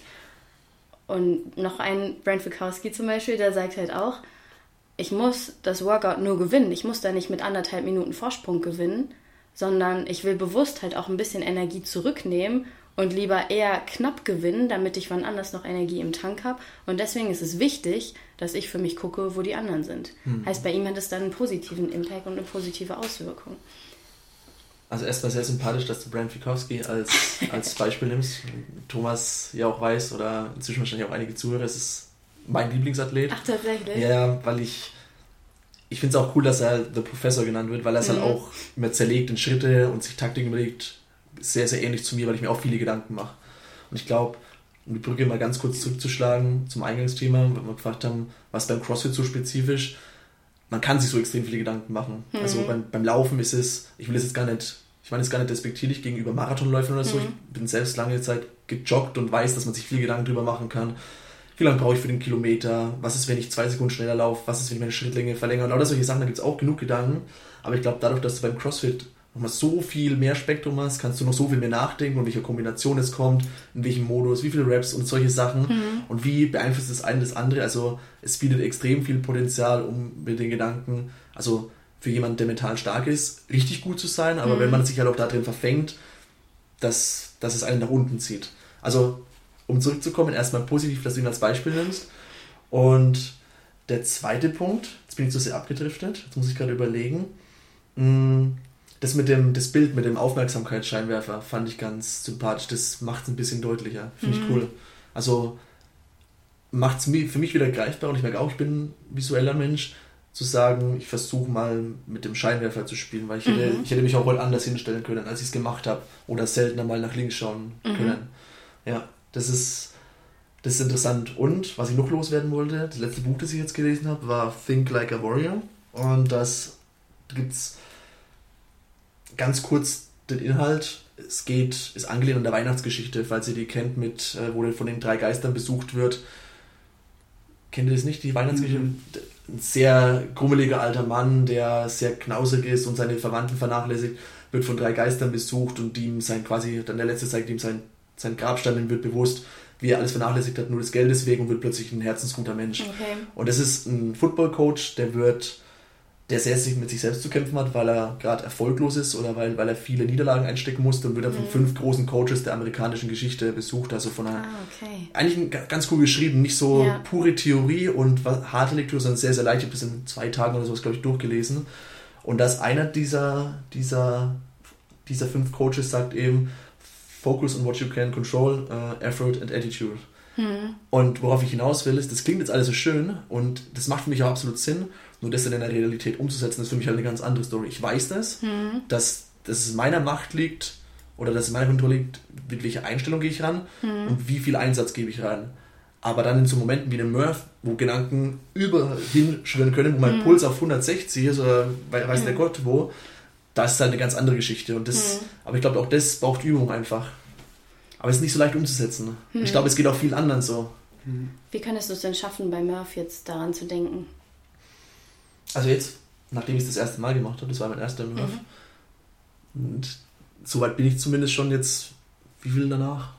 Hm, sechs Stunden später ungefähr, fünf Stunden später, dass ich zumindest für mich das Positive rausziehen kann. Ich weiß jetzt meine Zeit, wie lange ich gebraucht habe. Ich weiß, dass mein Ziel das nächste Mal wäre, unter 50 Minuten zu bleiben und zwar etwas deutlicher und ich wüsste auch, was ich dafür machen müsste. Mhm. Wie es genau mit diesem Leitsatz, wie ich den jetzt bewusster einsetzen kann, kann ich noch nicht sagen. Mhm. Okay, das Brauche ich noch ein bisschen dafür. Ja, lass das mal sacken und denk mal drüber nach. Okay. Weil da ist halt auch für jeden wieder so eine andere Strategie halt sinnvoll. Mhm. Und das ist eigentlich auch so, zumindest wie man im Einzelcoaching dann eben arbeitet, zu schauen, was hat die Person schon alles, was bringt mhm. die schon mit, was hat die vielleicht schon so für Werkzeuge, von der sie noch gar nichts weiß mhm. und wie können wir die Werkzeuge so ein bisschen sichtbar machen und vielleicht noch so ein, zwei weitere Werkzeuge dazu in die Werkzeugkiste packen. Mhm. Wie wichtig empfindest du Eigenverantwortung als eine, als ein Skill oder als eine eigene als eine Charakteristik? Mm. Verantwortung zu tragen.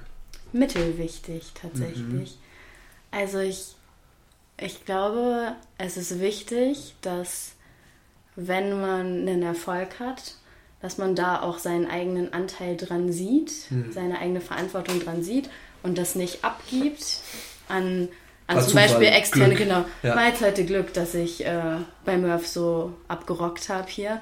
Ähm, und umgekehrt kann man aber auch zu viel Eigenverantwortung haben, ähm, sodass es einen wieder runterzieht. Also wenn wir jetzt zum Beispiel einen Misserfolg nehmen, man, man verkackt irgendwas und wenn man sich das dann komplett sich selbst nur zuschreibt, dann ist wieder so beim Selbstwertgefühl, ähm, das kann das Selbstwertgefühl halt schmälern. Da kann auch mal kann es auch mal hilfreich sein zu schauen, was lag denn außerhalb meiner Verantwortung.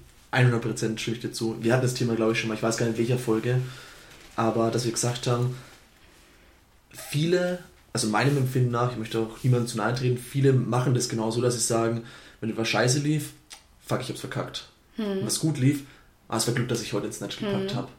Und ich glaube, das ist eine relativ ein, erstmal eine relativ einfache Übung zu sagen, man versucht sich das mal einzureden, mhm. hey, das habe ich geil gemacht. Mhm. Und alleine schon das auszusprechen, und vielleicht werden sich einige denken, die es anhören, klingt ja schon komisch, weil du es gesagt hattest, gesellschaftliche Norm so, mhm. sowas zu sagen ist eigentlich nicht üblich, weil vor allem, ich glaube, insbesondere in Deutschland, es gibt bestimmt noch andere Länder, die ähnlich ticken, es gibt aber eben auch Länder, die da die es ganz anders sehen. Ich denke ja. vielleicht Richtung USA oder sowas, wo das vielleicht eher angesehen ist oder dass man es eher mhm. anerkennt. Ich glaube, hier in Deutschland ist es dieses Understatement ist so mhm. das Anerkannte. Bloß nicht zu dick auftragen. Will ich ja gar nicht sagen, dass man mhm. dick auftragen soll, aber es spricht nichts dagegen, in meinen Augen zu sagen, hey, das habe ich geil gemacht. Ja. Aber ich merke es auch, wenn ich das manchmal zu mir selbst sage, hey, das hat richtig gut geklappt, das habe ich gut gemacht, wie ich manchmal komisch angeguckt werde. Ja, ja, oder wie manchmal dann vielleicht auch so ein komisches Gefühl kommt, wenn mhm. man das gerade übt, aber das ist halt völlig, ja. also es ist genauso, wie es ein komisches Gefühl ist, wenn man das erste Mal einen Snatch macht. Irgendwann wird es automatisiert, aber dafür mhm. musst du es halt machen. Ja, Raps wieder. Ja, da sind die ja. Raps wieder. Dann jetzt kommt eine Frage: Was hält dich nachts wach? Was hält mich nachts wach? Ja. Oh, wenn ich, ähm, wenn ich das Gefühl habe, ich muss richtig viel abliefern gerade. Mhm. Also ich bin jemand, ich konnte, ich hatte nie irgendwie so äh, Schwierigkeiten, irgendwie nachts, nachts einzuschlafen. Mhm. Aber jetzt so Anfang dieses Jahres, wo sehr viel für mich, ähm, ja, ich sag mal, nicht auf dem Spiel stand, aber wo sehr viel zusammenkam. Die Bachelorarbeit in Psychologie, die ich geschrieben habe, so die ersten Workshops, die ich gegeben habe, unter anderem jetzt auch mit Marco und Jess, einen Workshop in München und einen hatten wir nochmal in Wolfsburg, wo ich schon gemerkt habe, also wenn etwas für mich subjektiv sehr, sehr, sehr, sehr wichtig ist, dann kann das schon sein, dass ich mich da manchmal so in Gedankenkreisen mhm. auch verfange mhm. und dann da probiere wieder rauszukommen. Da kann ich mich, da kann ich mich so sehr mit dir identifizieren. Mhm. Es, gab, es gab eine Situation, ich bin, Beispiel war auch gestern, ich bin nach Hause gekommen und habe dann Zeit mit meiner Freundin verbracht, aber einen Tag davor waren wir am Abendessen, nachdem ich zwölf Stunden in der Box gearbeitet habe. Hm. Und dann habe ich dann am Abend nochmal bis um 2 Uhr in der Früh nochmal gearbeitet. Und es gibt eine Situation, ich lag im Bett und es waren gerade meine Knie, die knacksen. ich lag im Bett und ich so... Ich dachte, das war der Buch. Nee, nee, nee, das waren meine Knie. Und ich lag im Bett und ich so, okay, ich habe jetzt noch das zu tun, ich habe noch das zu tun. Und dann war ich da und ich so, Drei Stunden später, ich bin immer noch wach. Und ich so, ich kann jetzt nicht einschlafen, bis ich das erledigt habe. Und das ist mhm. auch so, wie ich funktioniere. Auch, und deswegen kann ich mich da so gut reinversetzen, wenn ich an diese ganzen Sachen denke. Es ist schon viel besser geworden, aber ich bin jemand, es muss gemacht sein. Mhm. Ich muss es machen, vor allem wenn ich eine hohe Priorität darin sehe, mhm. vor allem wenn ich Leuten was versprochen habe. Das ist dann meine Motivation, die mich dann zieht. Mhm. Und deswegen kann ich mich so gut in dich hineinversetzen, weil du sagst, ich hatte gerade so viele wichtige Sachen und dann manchmal hast du auch das Gefühl so, so wirklich von Kurzatmigkeit, wo du denkst so, oh, ich habe oh, hab genug davon. Mhm. Und dann irgendwo findet man trotzdem so einen Gang, kannst du mir bestimmt zustimmen, dass du nochmal da durchpushst. Ja, also mit, mit der Kurzatmigkeit kann ich dir leider nicht zustimmen. Also ja. ich habe meine Atmung noch unter Kontrolle. Mhm. ähm, aber was ich manchmal mache, ist, ich, ich schreibe das irgendwie kurz auf mhm. oder probiere einfach diese Wichtigkeit in meinem Kopf so ein bisschen runterzuschrauben. Also auch so eine Art von Downward mhm. Comparison. So, wie wichtig ist das, was jetzt gerade ansteht im Vergleich zur Bedeutung des Universums? Ja, eigentlich mhm. gar nicht ja. wichtig. Ja. Und weil ich, weil ich halt so reflektiert habe, dass ich weiß, dass mich diese Wichtigkeit jetzt wach hält, kann ich dann da wieder so gegensteuern, indem ich probiere, diese Wichtigkeit halt wieder rauszunehmen. Hm. Und ich bin auch ein Fan von Entspannungsverfahren tatsächlich. Beispielsweise Meditation? Ähm, mit Meditation habe ich keine Erfahrung, aber ich habe im Studium progressive Muskelentspannung kennengelernt und autogenes Training wo ich früher auch so super, super rational eigentlich war und immer dachte, oh, bleib mir doch weg mit diesem Scheiß. Mhm. Dann habe ich es einmal ausprobiert und war so, Alter, wie kann man nur so entspannt sein in so kurzer Zeit? Und seitdem mache ich es eigentlich immer wieder, mhm. wenn ich, ähm, wenn ich zum Beispiel nicht einschlafen kann und Stress habe. Da gibt es ganz coole YouTube-Videos dazu, glaube ich, ne? mit, mit Stimmenanleitungen, wie man. Ja. Also ich habe das einmal gemacht, tatsächlich auch während des dualen Studiums, glaube ich, haben mhm. das als Entspannungstechnik von der SBK, glaube ich, von der Siemens Betriebskrankenkasse aus kennengelernt, haben sie das schon gedacht, ja, die Azubis, die dualen Studenten, muss man auch schon mal hier vorbereiten, wie sie mit Stress umgehen später. Ja. Und da haben wir das einmal gemacht und es war etwas suspekt, weil es halt in einem Raum war mit vielen anderen zusammen mhm. und äh, erstmal so Überwindung, das überhaupt zuzulassen. Wobei ich sagen würde, dass ich das ganz gut kann. Aber da war der Effekt schon ganz cool. Aber ich habe es seitdem, glaube ich, nur noch einmal gemacht. Ich mhm. weiß gar nicht, was der Trigger dafür war, das nochmal auszuprobieren. Habe es aber selbst dann nicht mehr so gut hinbekommen, glaube mhm. ich. Aber auf YouTube, wenn man das sucht, glaube ich, findet man was, oder? Weil ja, ich, wenn definitiv. du es schon ansprichst, würde ich gerne was dazu packen in die Show Notes. Ja, also ich habe auch einen Link, den ich ganz gerne an Klienten oder so weiterschicke, ah, cool. kann ich dir geben. Ja, also cool. das ist zumindest das, was ich nutze, nur die Free-Version, also ein bisschen in abgespeckterer mhm. Form. Also ich habe so ein mhm. Hörbuch halt davon auf Audible gekauft. Ah, cool, okay. Was ich dann immer anhöre. Du liegst echt zum Teil drei Stunden wach, Thomas? Weil, also wenn ich Sachen, das ist halt, ich ich will immer mit dem konsistent sein, was ich gesagt habe. Ich meine, das ist ein Buch und auch deine Masterarbeit, worüber du geschrieben hast. Es ist das Buch, was ich jedem empfehle zu kaufen, zu lesen, es zu studieren. Ich, ich schaue jeden Tag da rein.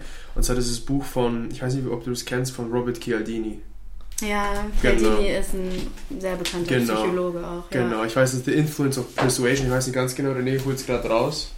Ähm, die, ich glaube, das meinst du. Genau, die Psychologie ja. des ja die, die Psychologie des Überzeugens. Und das ist ein Buch und ich nutze jedes Werkzeug darin, um erstens mich selber zu beeinflussen, aber auch, wenn ich die, wenn ich die Chance bekomme, anderen Menschen damit zu helfen.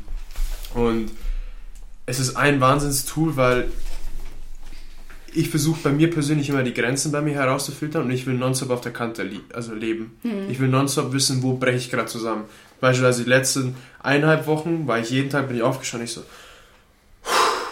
okay, du stehst jetzt auf und du machst, ich, es gibt ein gut, ich, um es mal zu verbildlichen, ich weiß, kennst du David Goggins? Mhm. Auf jeden Fall, er ist, er ist bekannt dafür, der toughste Sportler der Welt zu sein. Und er hat einen Satz gesagt, womit ich mich so damit identifizieren kann, und das ist der Hauptgrund, warum ich CrossFit mache. Er hat gesagt, weißt du, vor wem ich Respekt habe? Ich habe Respekt vor dem Typen, der am nächsten Tag aufsteht und sich denkt, fuck, ich mache den gleichen harten Scheiß wie gestern wieder. Mhm.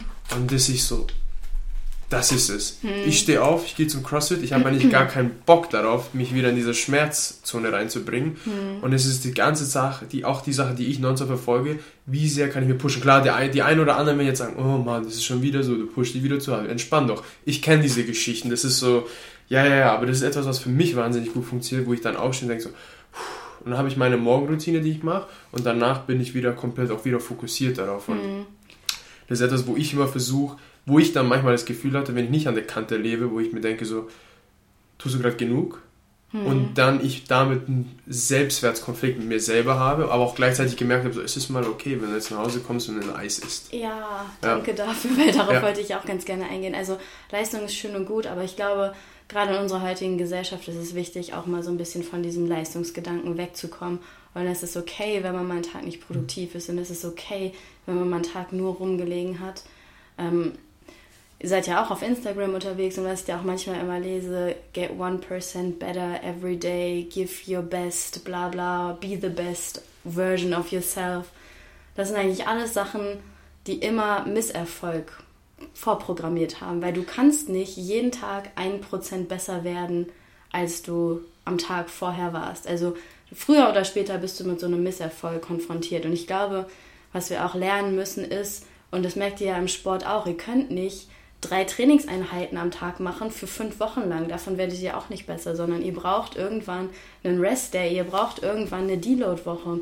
Und so ist es einfach bei anderen, anderen Faktoren auch. Und ähm, was in der Psychologie auch immer ganz groß geschrieben wird, ist die Nichtlinearität von Erholung und Belastung. Das heißt, Erholung und Belastung verlaufen nicht linear. Das heißt, ich kann mich nicht drei Minuten voll belasten und dann drei Minuten erholen und der Stand ist so wie vorher.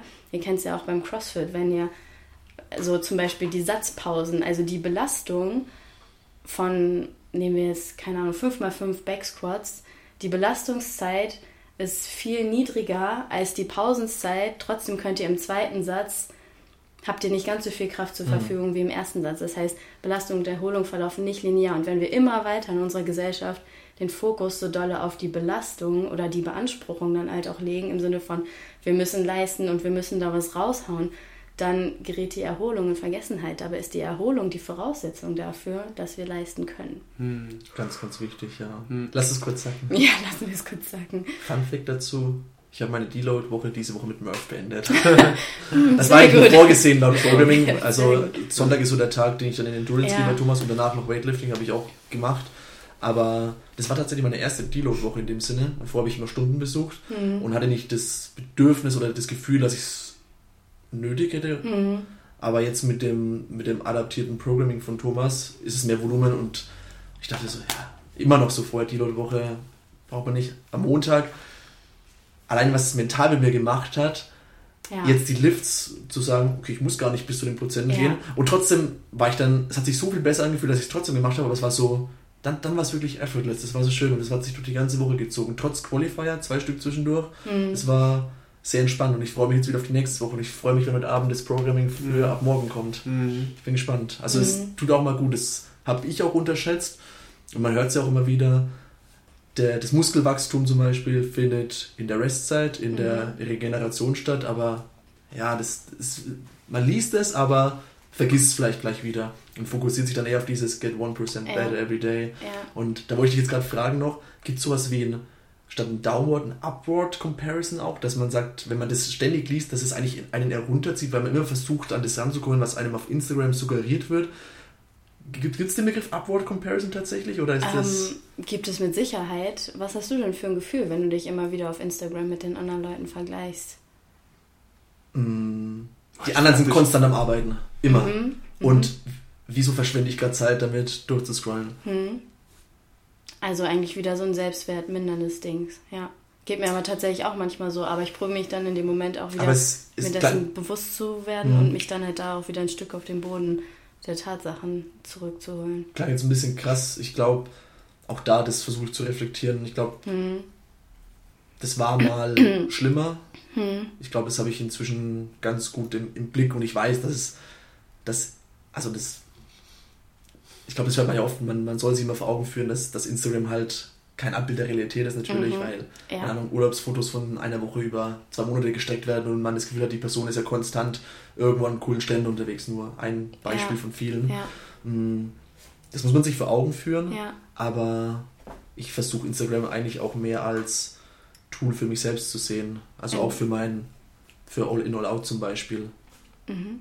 Und das war, kurz noch Anmerkung dazu, der einzige Moment, an dem ich nicht schlafen konnte, das war, als mir das Logo und der Name All In All Out mitten in der Nacht eingefallen sind und das Gefühl hatte, ich muss es nicht nur aufschreiben, es reicht nicht, ich muss jetzt kurz designen und irgendwie zu Papier bringen. Ja. Ansonsten schlafe ich wie ein Baby eigentlich. Mhm. Von daher, und mir hilft es auch, das hast du ja gesagt, Daria, dass ich Sachen aufschreibe. Also wenn ich das Gefühl habe, es ist zu viel, dann schreibe ich meine To-Do-Liste runter und dann kann mhm. ich aber auch sauber schlafen. Ja.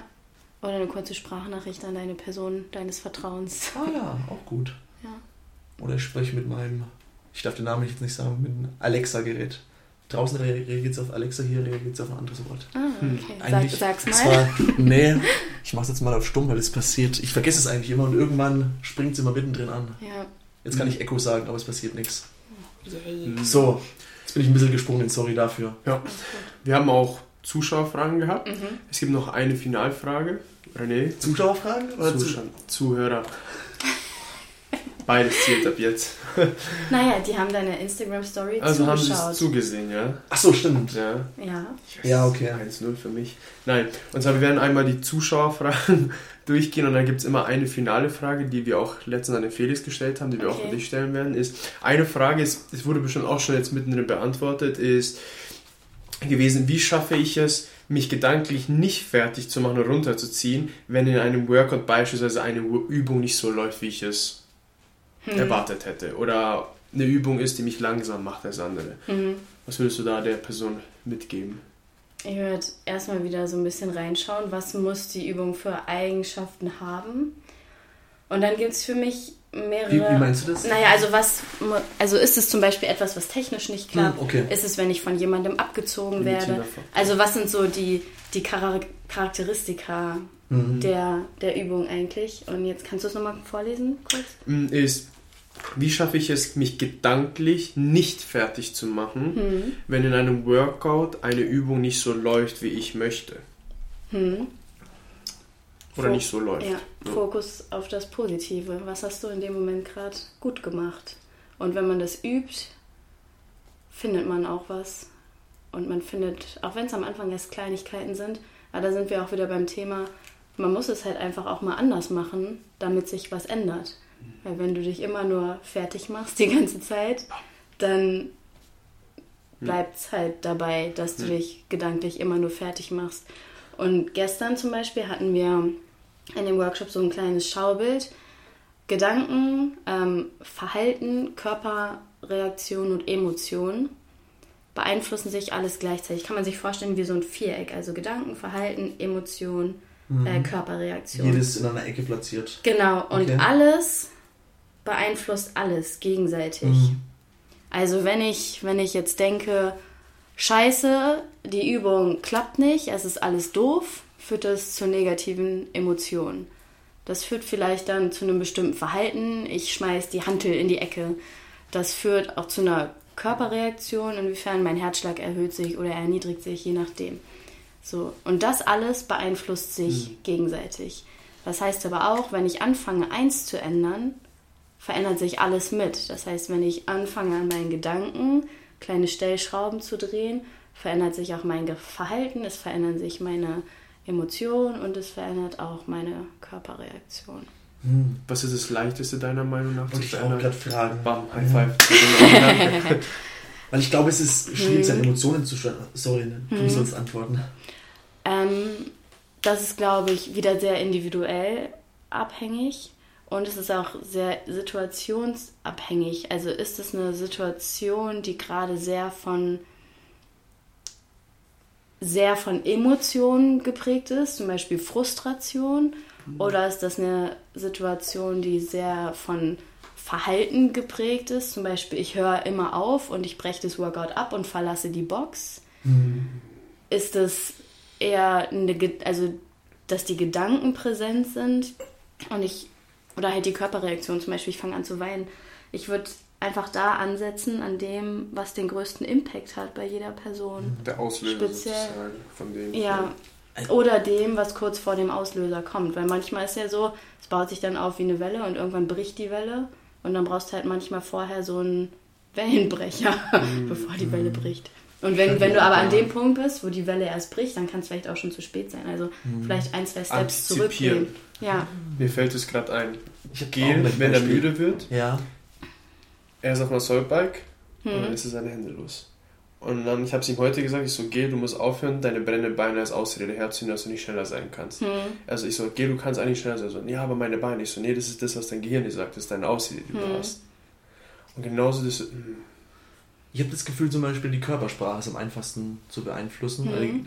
darüber kann ich meine Gedanken wiederum mhm. beeinflussen. Deswegen macht es Sinn, dass alles miteinander verbunden ist. Ich, ich habe ein Beispiel aus der Endurance-Stunde. Wann haben wir das mit dem Barbell-Cycling gemacht? Letzte Woche, oder? Letzte Woche.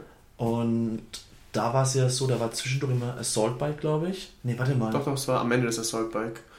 Das Szenario ja, war vier Clean and Jerks, sechs Front Squats, acht Back Squats und dann 30 Sekunden Assault Bike und dann hatte man drei Minuten circa Pause. Entweder war es die Stunde oder eine Woche davor, ich weiß es nicht mehr genau. Ich habe zwei Sachen gemacht. Das eine war wieder dieses unterbewusste Downward Comparison. Ich hatte mhm. Für das Cycling mehr Gewicht auf der Stange, habe mir da schon gesagt, ich schaffe schon mehr, dadurch habe ich mich selbst gepusht. Mhm. Das andere war, habe dann aber trotzdem hinterhergehangen. Mhm. Man natürlich versucht mir einzureden, ich habe mehr Gewicht, klar, dass ich langsamer bin, habe gemerkt, ich brauche irgendwie einen Push und habe dann irgendwas gemacht, was ich noch nie gemacht habe. Ich habe den von der Maschine runtergestiegen, habe gegrinst, obwohl mir nicht zum Grinsen zumute mhm. war und habe die den zwei Leuten, die schon auf, an, der, an der Stange wieder waren, deswegen glaube ich, es war nicht letzte Woche, sondern die Woche davor, mhm. was ich bin mir nicht sicher, Thomas, habe ich nicht offensichtlich, aber hab die auf die Beine, habe es gegrinst, habe auf die Beine gedeutet, wie ich kriege euch jetzt gleich. Ich nehme jetzt die Barbel hoch und, und lasse sie nicht mehr los. Ich kriege euch, also beeilt euch besser. Mhm. Und das war, dadurch, die Situation fand ich selbst so aberwitzig, weil es so kompetitiv war und eigentlich nur für mich, für mhm. niemand anderes. Deswegen habe ich mich so viel besser gefühlt. Ja. Und deswegen fiel es mir dann auch leichter. Ja. Das war irgendwie, das war so intuitiv, der Gedanke da jetzt mit den Fingern auf die zu zeigen. Es hat niemand gesehen, glaube ich, außer mir. Uh, hat mir aber irgendwie geholfen, in dem Moment eine mhm. bessere Laune zu bekommen. Ja, das ist auch der Punkt. Wenn du jetzt schon selber sagst, hey, ich glaube, für mich ist es am einfachsten, die Körpersprache zu verändern, dann veränder deine Körpersprache. Mhm. Weil es bringt nichts, wenn ich dir jetzt sage, nein, du musst aber an deinen Gedanken arbeiten und es ist viel schwerer und mhm. der Weg zum Ziel ist dann viel länger. Also mhm. hört einfach so ein bisschen auf euch selber auch mhm. und schaut, was, was ist da jetzt auch für mich passend mhm. und schaut, was seid ihr für ein Typ. Mhm. Sind die Gedanken am einfachsten, dann fangt halt bei den Gedanken an. Ist die Körpersprache am einfachsten, dann fangt halt bei der Körpersprache an. Mhm. Okay. Ich glaube, damit werden jetzt viele was anfangen können. Hoffentlich. Ja. Rede ruhig mal weiter, versuche dann nachzuvollziehen, welche Endurance-Stunde das ich war. Ich weiß, welche es war. Das war mit den Deadlifts, Pull-Ups und Kettlebell Swings. naja. die? Die zweite Zuschauerfrage, auch von derselben Person, von der Sarah. Sarah, wenn du es hörst, wir lieben dich. Props an Sarah. Ja, ist, wie baue ich mentale Stärke auf beim Liften? Beispielsweise, wie schaffe ich es, ruhig zu bleiben im PR und oder nicht über das Gewicht nachzudenken, was gerade drauf ist. Hm. Das war nicht genau das, was wir nicht gestern gemacht haben. Passt sehr zum Thema gestern, ne? Ja. Ähm, wie schaffe ich es, ruhig zu bleiben? Es ist halt so die Frage, manchmal braucht es das gar nicht, ruhig zu bleiben.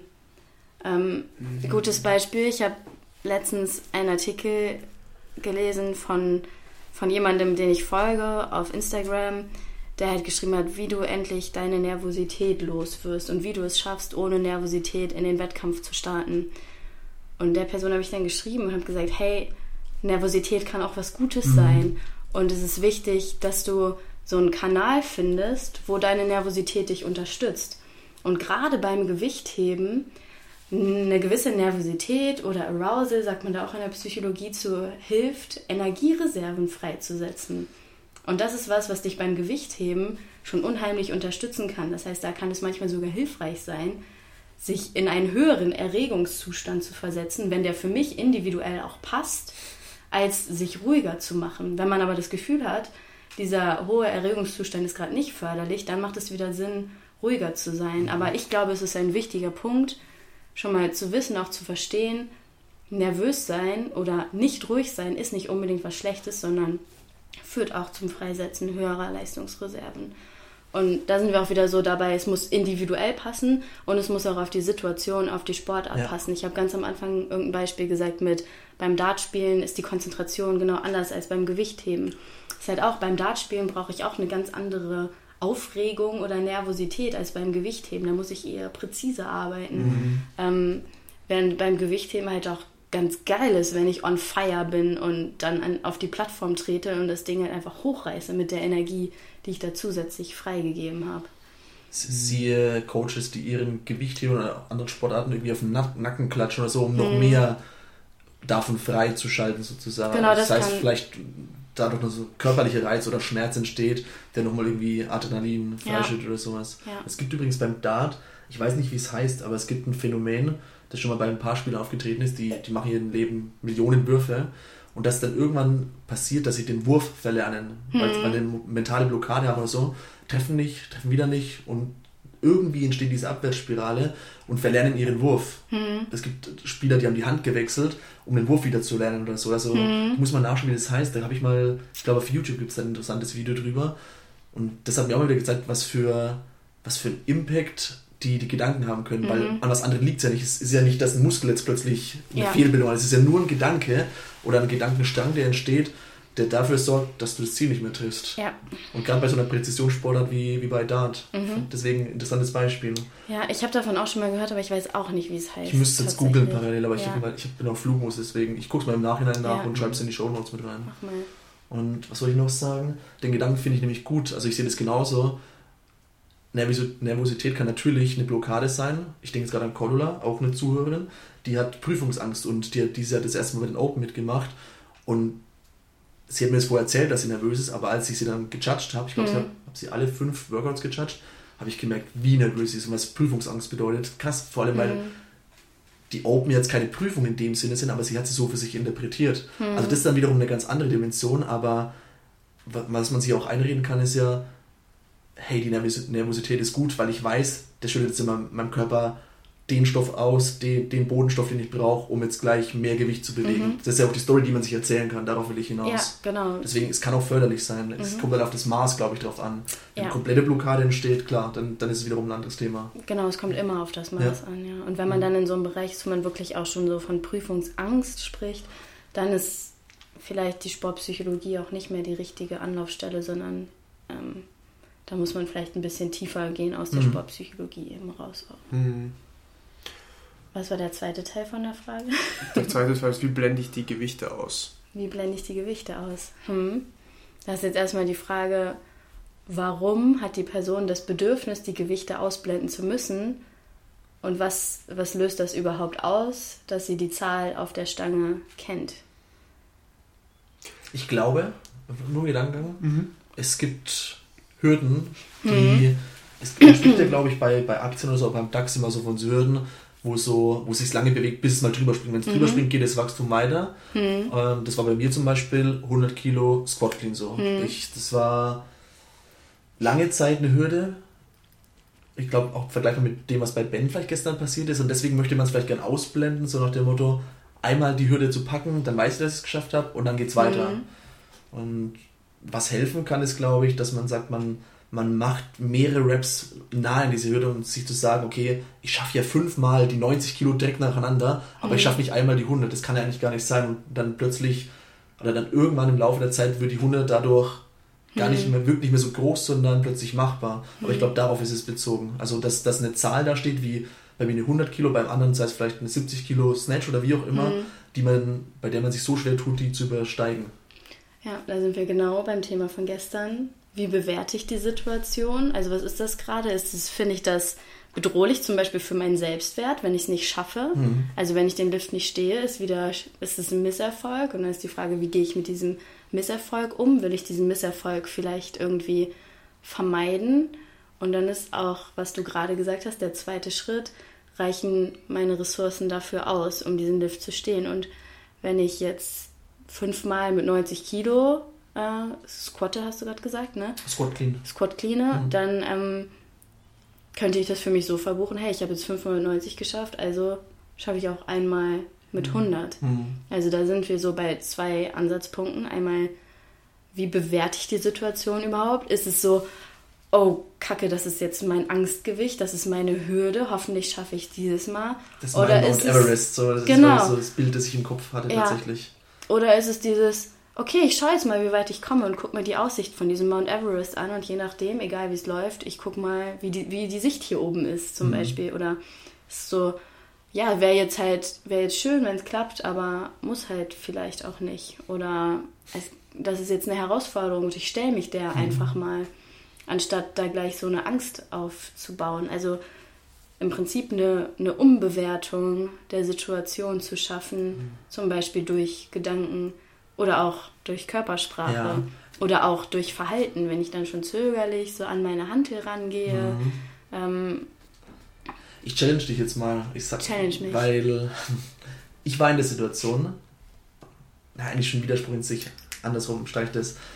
Hm, ich glaube, ich weiß nämlich, worauf die Frage abzielt dieses alles kann, nichts muss, diese Einstellung daran zu gehen. Ich bin jetzt zum 20. Mal in der Situation. Hm. Ich war hm. schon 20 Mal bei diesen hm. 100 oder 70 Kilo oder was auch immer das Gewicht ist, diese Hürde. Und versuche das auszubilden, versuche mir das einzureden, aber irgendwo unterbewusst weiß ich, das hat, ich, das hat doch eine Bedeutung. Aber ich, ich komme nicht weiter. Ich bin jetzt zum x Mal an dem Punkt. Hm. Also es ist nicht eine einmalige Situation, sondern es kommt hm. immer wieder. Und dadurch also, gebe ich dem anderen dem ganz schon eine andere Bedeutung, glaube ich. Also du meinst, weil du selber nicht weitergekommen bist. Mhm. Was machst du denn, wenn du selber bei deinem Techniktraining nicht weiterkommst? Jemanden um Rat fragen. Mhm. Dann fragst du jemanden, der sich gut mit Technik auskennt, deinen Coach zum Beispiel. Und wenn man wirklich eine Situation hat, ähm, die, die einen so sehr challenge, dass man da halt nicht weiterkommt und wo man sagt, hey, da könnte ich jetzt noch mehr rausholen, dann geht halt zu jemandem, der euch helfen kann. Dann sucht euch jemanden, einen guten Sportpsychologen, eine gute Sportpsychologin oder einen gut ausgebildeten Mentaltrainer oder eine gut ausgebildete Mentaltrainerin. Weil mhm. so viel, also man kann jetzt natürlich aus der Ferne heraus so immer wieder Sachen rauspfeffern, die vermeintlich helfen könnten, aber das halt auch nur alles nur so rumgestocher dann jetzt ist. Genauso wie wenn mhm. jemand schreibt, mein Squat klappt nicht so gut, was kann ich tun? Da müsste man erstmal den Squat sehen, bevor man jetzt als CrossFit-Coach da irgendwelche Empfehlungen an die Hand geben könnte. Mhm. Ich, ich versuche mal ganz kurz für die Zuhörer, Zuhörerinnen. Oder die Zuschauer. Mhm. Einfach für jeden, der das irgendwie in irgendeiner Art und Weise mitbekommt, die, die Hürde dieser Action ein bisschen niedriger zu legen oder diese Hilfestellung, wo du sagst, sucht euch einen, einen Fachmann, einen Psychologen oder mhm. Trainer oder wie auch immer, ich glaube, das ist gar nicht mal unbedingt notwendig. Ich glaube, da, ja, da bekäme man so professionelle Hilfestellung wie nirgends sonst, aber es reicht manchmal vielleicht auch mit einfach einer anderen Person zu sprechen, also mit einem Freund, Freundin oder vielleicht sogar jemandem Rat zu fragen, mhm. den man sonst nie fragt, weil das eine andere Perspektive geben kann. Ja. Weil ich merke zum Beispiel, ich bin ja 90%, 95% immer in die Stunden von Thomas gegangen und plötzlich, ich hatte die durch, also nicht alle, aber so ein paar Durchbruchmomente in Stunden, von anderen Coaches, mhm. weil sie mir einen Blickwinkel geben haben, weil sie den Cue vielleicht nur anders formuliert haben. Ich dachte, stimmt. Ja. ja.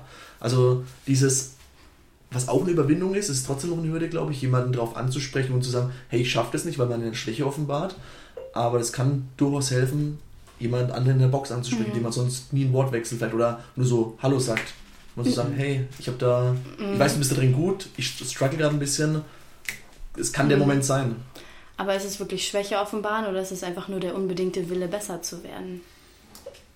Perspektive. Perfekt. Mhm. Sehr gut umgedreht, ja. Weil ich glaube, für viele ist es das Erstere, mhm. eine Schwäche zu offenbaren, aber es kann natürlich helfen, zu sagen, ich gehe da gezielt hin, weil ich besser werden will. Ja. ja. Dann fällt es einem auch einfacher, den Schritt zu tun. Ja. Mhm. Finale Frage. Mhm. Was ist der Einfluss, den du auf die CrossFit-Community haben willst? Ich fände es cool, wenn ich so mich jetzt fünf Jahre in die Zukunft beame und Crossfitter verstanden haben, dass, der, dass die mentale Leistungsfähigkeit einen unheimlichen Impact hat auf ihre eigene Leistung und dass sie selber auch was dafür tun können und dass sie auch wissen, was sie dafür tun können. Also ich habe häufig jetzt schon über Instagram mit meinen Leuten da Kontakt gehabt, die mir folgen.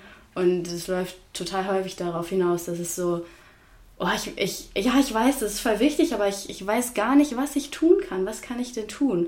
Mhm. Und da ist so ein bisschen meine Mission, sag ich mal, über die Sportpsychologie auch aufzuklären und den Leuten auch mal so ein bisschen nahe zu bringen, was sie überhaupt für einen Mehrwert haben können, wenn sie sich mit dem Bereich beschäftigen und dass es einen sowohl innerhalb als auch außerhalb des Sports besser machen kann. Also mein persönliches Erfolgserlebnis wäre, glaube ich, wenn irgendjemand mal zu mir kommt und sagt, ich brauche ein Einzelcoaching und ich sage, ja, okay, um was geht's? Und die Person sagt, ich habe kein spezifisches Anliegen, sondern ich habe einfach verstanden, was ich dadurch besser werden kann und ich weiß, dass es noch Luft nach oben gibt und ähm, dass die mentale Leistungsfähigkeit einfach so wichtig ist, dass ich jetzt dafür auch jemanden brauche, der mich auf dem Weg begleitet und der mir andere Perspektiven aufzeigt. Vielleicht könnte das ja schon nach dem Podcast passieren. das wird ziemlich früh. Das wird mhm. ziemlich früh. Aber ist das was, was du dir vorstellen kannst, wo auch deine Reise hingehen soll? Also, das wollte ich vorhin noch stellen bei deiner persönlichen Vorstellung, mhm. aber dann sind wir schon ins Thema eingestiegen. Überhaupt nicht böse gemeint, das war genau richtig. Aber das wollte ich fragen, was war eigentlich deine Intention hinter deinem Studium? Und ist es jetzt durch, dieses, durch diesen Zufallsmoment erkennen, dass CrossFit der Bedarf da ist, ist es das, wohin die Reise gehen soll, nach, wenn dein Master dann auch fertig ist? Mhm.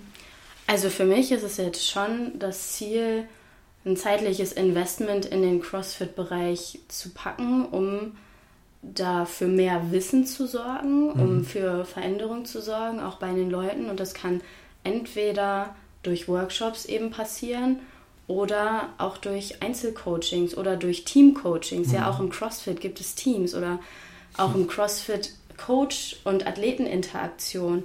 Es gibt so viele Studien darüber, dass Coach und, Coaches und Athleten, die eine gute Beziehung haben, mehr Leistung, also dass die Athleten sowohl im, Athleten sowohl im Training als auch im Wettkampf mehr Leistung bringen als solche mit einer schlechten Beziehung.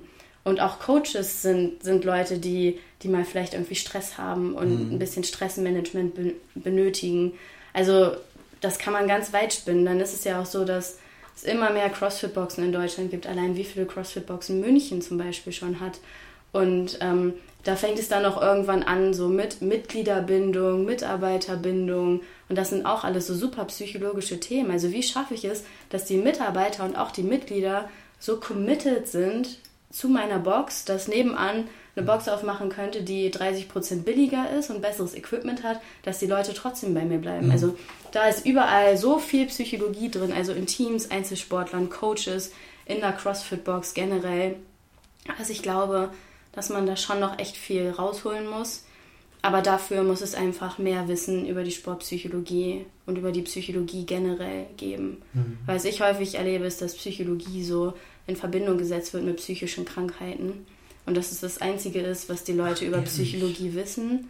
Ja, aber dabei Krass. gibt es so mhm. viel. Es gibt zum Beispiel Verkehrspsychologie, weil Wahrnehmung was Psychologisches ist. Wie ich meine Umwelt wahrnehme, mhm. ist Psychologie. Und dann guckt man, wie können Verkehrsschilder gut wahrgenommen werden, dass mhm. das schnell von Menschen verarbeitet werden kann, zum Beispiel. Oder es gibt Mensch-Maschine-Interaktion. Das ist auch ganz viel Psychologie. Also es gibt so viele Psychologiefelder und ich will einfach da so ein bisschen aufklären. Ja. Finde ich gerade interessant, dass im Nebenraum ein Mitbewohner und seine Freundin sitzen, die, glaube ich, auf die Masterarbeit des berufsbegleitenden Studiums hinarbeiten, weil, was machen sie? Master of Science Wirtschaftspsychologie. Ah, ja. Und dann Alex auch ab und zu heimkommt und mit großen Augen erzählt von irgendwie Konsumentenpsychologie, warum Waren im Supermarkt so angeordnet sind, warum sie so beleuchtet werden, warum Kassen lang oder kurz sind, mhm. oder solche Sachen. Finde ich auch mega spannend. Also, ja. was es mit Menschen unterbewusst macht. Ja. Oder Fun Fact, muss ich loswerden, interessiert bestimmt viele.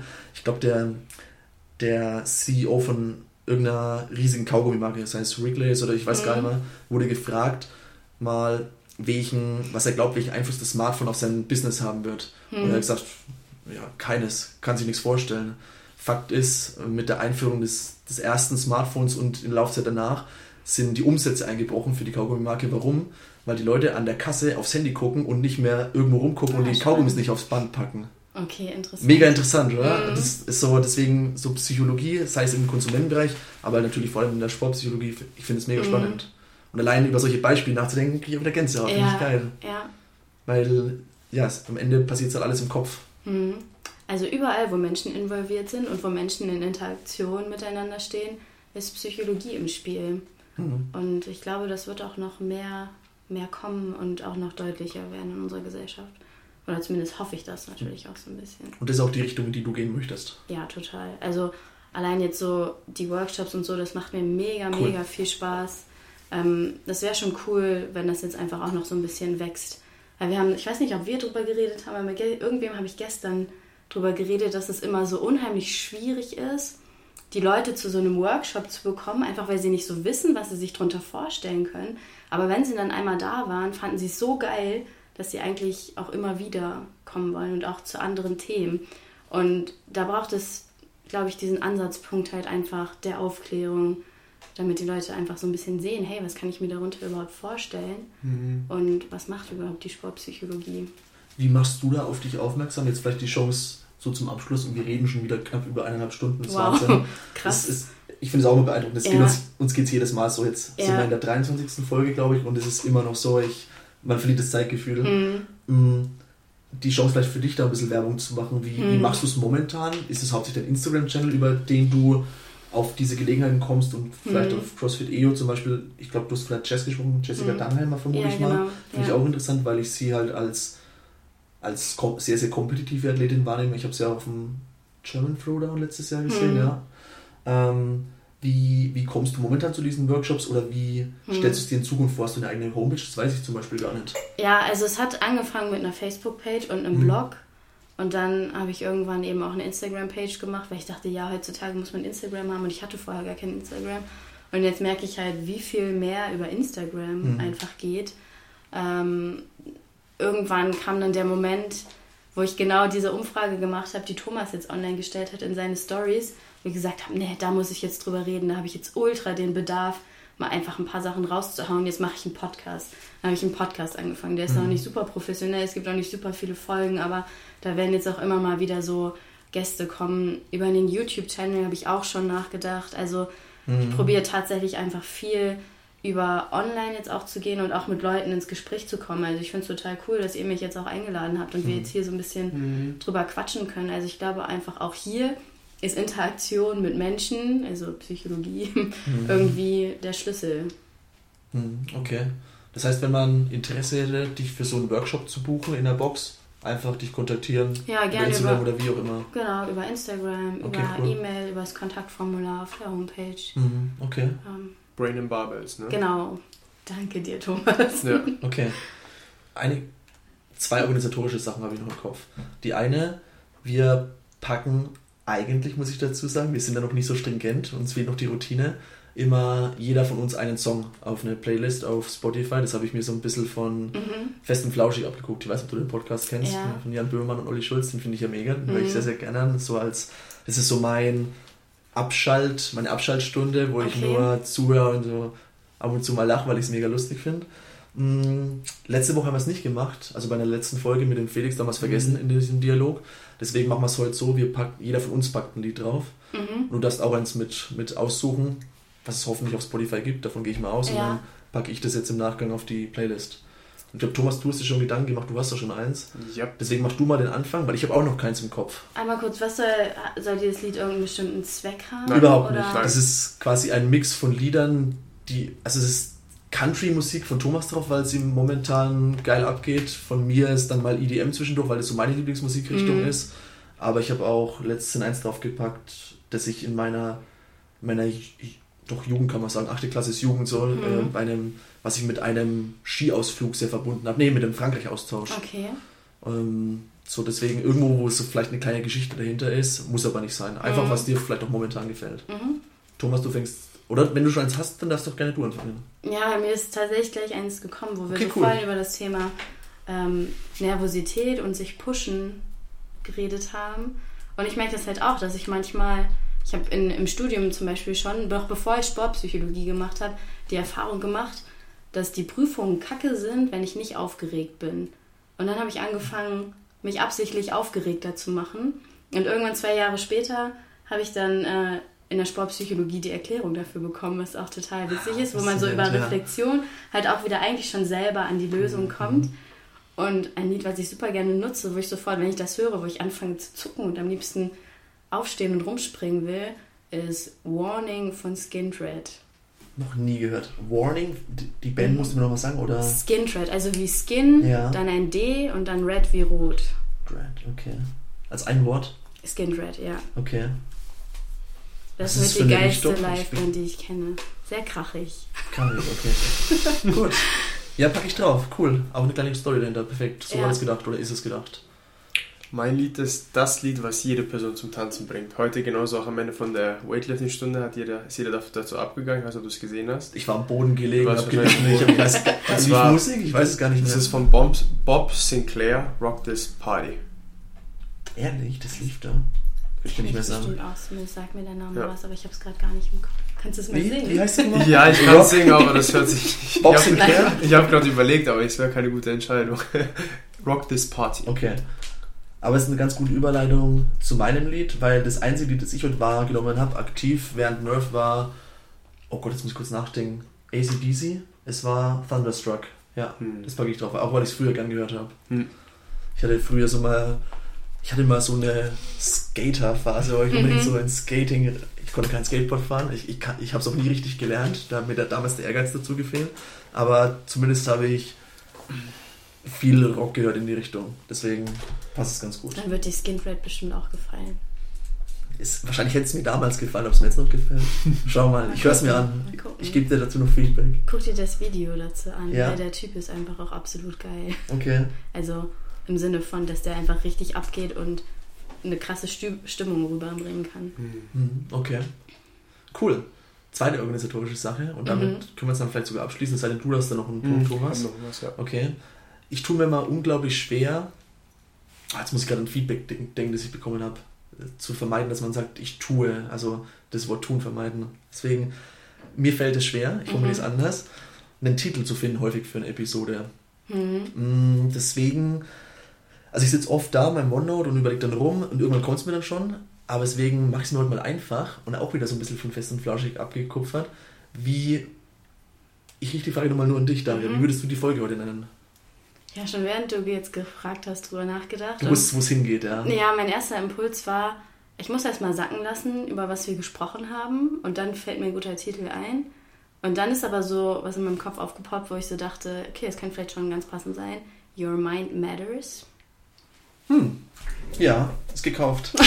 Ich pack vielleicht noch. Okay, 500 Euro, ich schreibe dir die Rechnung dann, ja.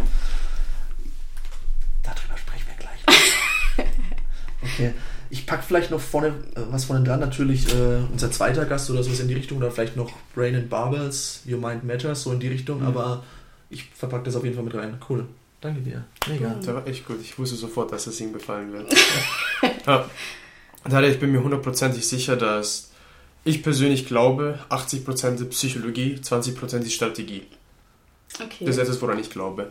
Und das ist auch ein Leitfaden, wonach ich lebe. Ich glaube auch, dass du jeden einzelnen Zuhörer, ich habe mich extra darauf fokussiert, extrem viel Wert gegeben hast. Egal, ob es jemand ist, der direkt aus dem CrossFit ist oder auch jemand, der einfach gesagt hat, hey, think inside the box und hat es vielleicht im Podcast von jemandem empfohlen bekommen, hat hundertprozentig das heute mitnehmen können. Und ich bin mir hundertprozentig sicher, dass du deiner Mission etwas näher gekommen bist mit dem Podcast, weil tut mir auch bitte einen Gefallen, Leute, wenn ihr was mitnehmen konntet, schreibt bitte der Darian Feedback Okay, lasst sie wissen, ob es euch geholfen hat und bitte teilt auch mit uns und auch mit ihr, was genau habt ihr gemacht, weil für uns ist auch essentiell, wenn wir wissen, was für euch funktioniert, können wir euch auch immer mehr davon geben und ihr habt gerade Darius Mission gehört und wenn ihr sie dabei unterstützen wollt, ich war gestern bei dem Workshop und der Ben war auch da. Ich habe was Neues dazugelernt, Ben genauso. Ben war, habe auch dem Ben gleich heute gesagt in der Weightlifting-Stunde, Ben, das, was wir gestern gemacht haben, wollen wir auch heute gleich umsetzen. Ich habe sogar cool. etwas mit reingebracht. Und checkt es ab, weil ich bin 100% der Meinung, und ich glaube auch jeder Mensch früher oder später ist der Meinung, dass am Ende spielt der Kopf so eine Riesenrolle und dass wenn man dann diese Hürde oder diese, erstmal diesen ersten Step gemacht hat, zu sagen, was heißt, ich, ich versuche, ich fange mal an, mich damit auseinanderzusetzen, mhm. habt ihr mit Daria jemanden, der euch hundertprozentig weiterhelfen kann und jeder von uns hat eine Situation, wo er struggelt, wo er dann Herausforderungen hat, geht auf sie zu und ich bin mir hundertprozentig sicher, dass ihr ihr helfen könnt. Wow, ich fühle mich gerade sehr gebauchpinselt. Vielen Dank für deine lieben Worte. Es freut mich sehr, dass du das Sehr gerne, siehst. sehr gerne. Und zum Abschluss, was ich mit euch teilen wollte, ist, es ist zwar jetzt schon eine Minute 40 drin oder sogar schon länger. Eine Stunde. 40. Eine Stunde, eine Minute, eine Stunde. Das ist eine Episode, die kann man sich vielleicht auf zwei Mal ja. anhören dann.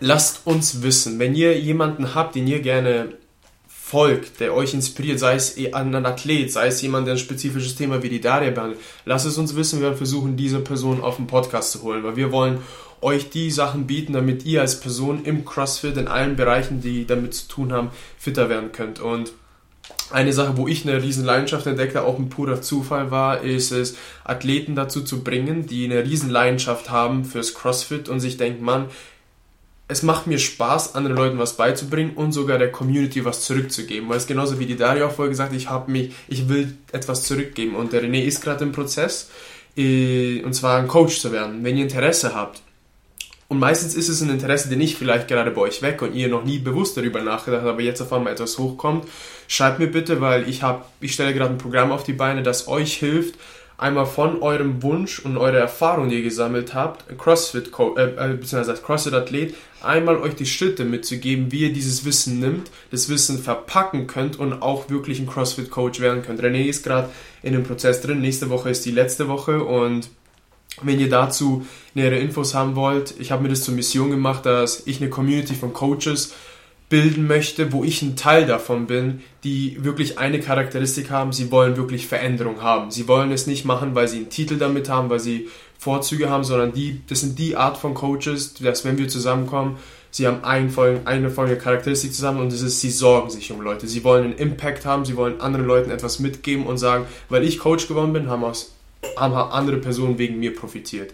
Also wenn ihr diese Art von Person seid, schreibt mir bitte und ich lasse euch ein paar Sachen zukommen. Und ja, gibt es noch was zu sagen? Darin ist es völlig normal. Thomas ist immer pumped und am Ende ist er besonders pumped. Da hauen wir es nochmal raus. Da kommt es gibt noch die ein, ganze Energie und ein, eine Sache. Eine Sache ist mir noch gekommen. Das mhm. bietet sich eigentlich an, das war gerade der Zufall, weil ich das Notizbuch gesehen habe, mhm. das ich uns beide gemacht habe. Äh, ich habe noch ein Geschenk für dich, Daria. Nein. Doch, eine Think Inside the Box Tasse. Oh, das ist ja cool, da freue ich mich. Es raschelt gerade, weil sie noch in Folie verpackt ist. Ja, ich Aber es war, es, es, war jetzt nicht geplant oder so, es war eher so ein spontaner Gedanke. Hey, und ich habe so, ich habe noch drei da, vielleicht können wir mal eine verlosen oder so. Mhm. Mm, viel Spaß damit. Ich hoffe, du trinkst Kaffee, weil Tee. ich habe Perfekt. Ich habe Thomas und mir jeweils auch eine gemacht. Äh, und dann irgendwann kam mir, shit, Thomas trinkt keinen Kaffee und Tee trinkt er ja auch nicht. Und ich dachte, dann füll dir Wasser rein. ja, man braucht keine Gläser zum Wasser trinken, man kann auch Tassen nehmen. Hm. Finde ich auch. Vielen Dank. Ja, sehr gerne. Dolle. Cool. Mhm. Ich glaube, damit sind wir am Ende, oder? Ja. Wenn ihr was mitgenommen habt, teilt den Podcast mit jemandem, der auch vom Mindset oder Sportpsychologie oder einfach nur davon profitieren kann, ein besserer Mensch, besserer CrossFit-Athlet, besseres irgendwas zu werden. Das würde uns freuen. Ansonsten wünschen wir euch einen geilen Start in die Woche und attackiert sie übelst hart. Ich werde es definitiv machen. Ja. Perfekt. Vielen Daniel, Dank für die Einladung. Vielen Dank, dass du da warst. Bis zum nächsten Mal. Ciao. Ciao. Tschüss.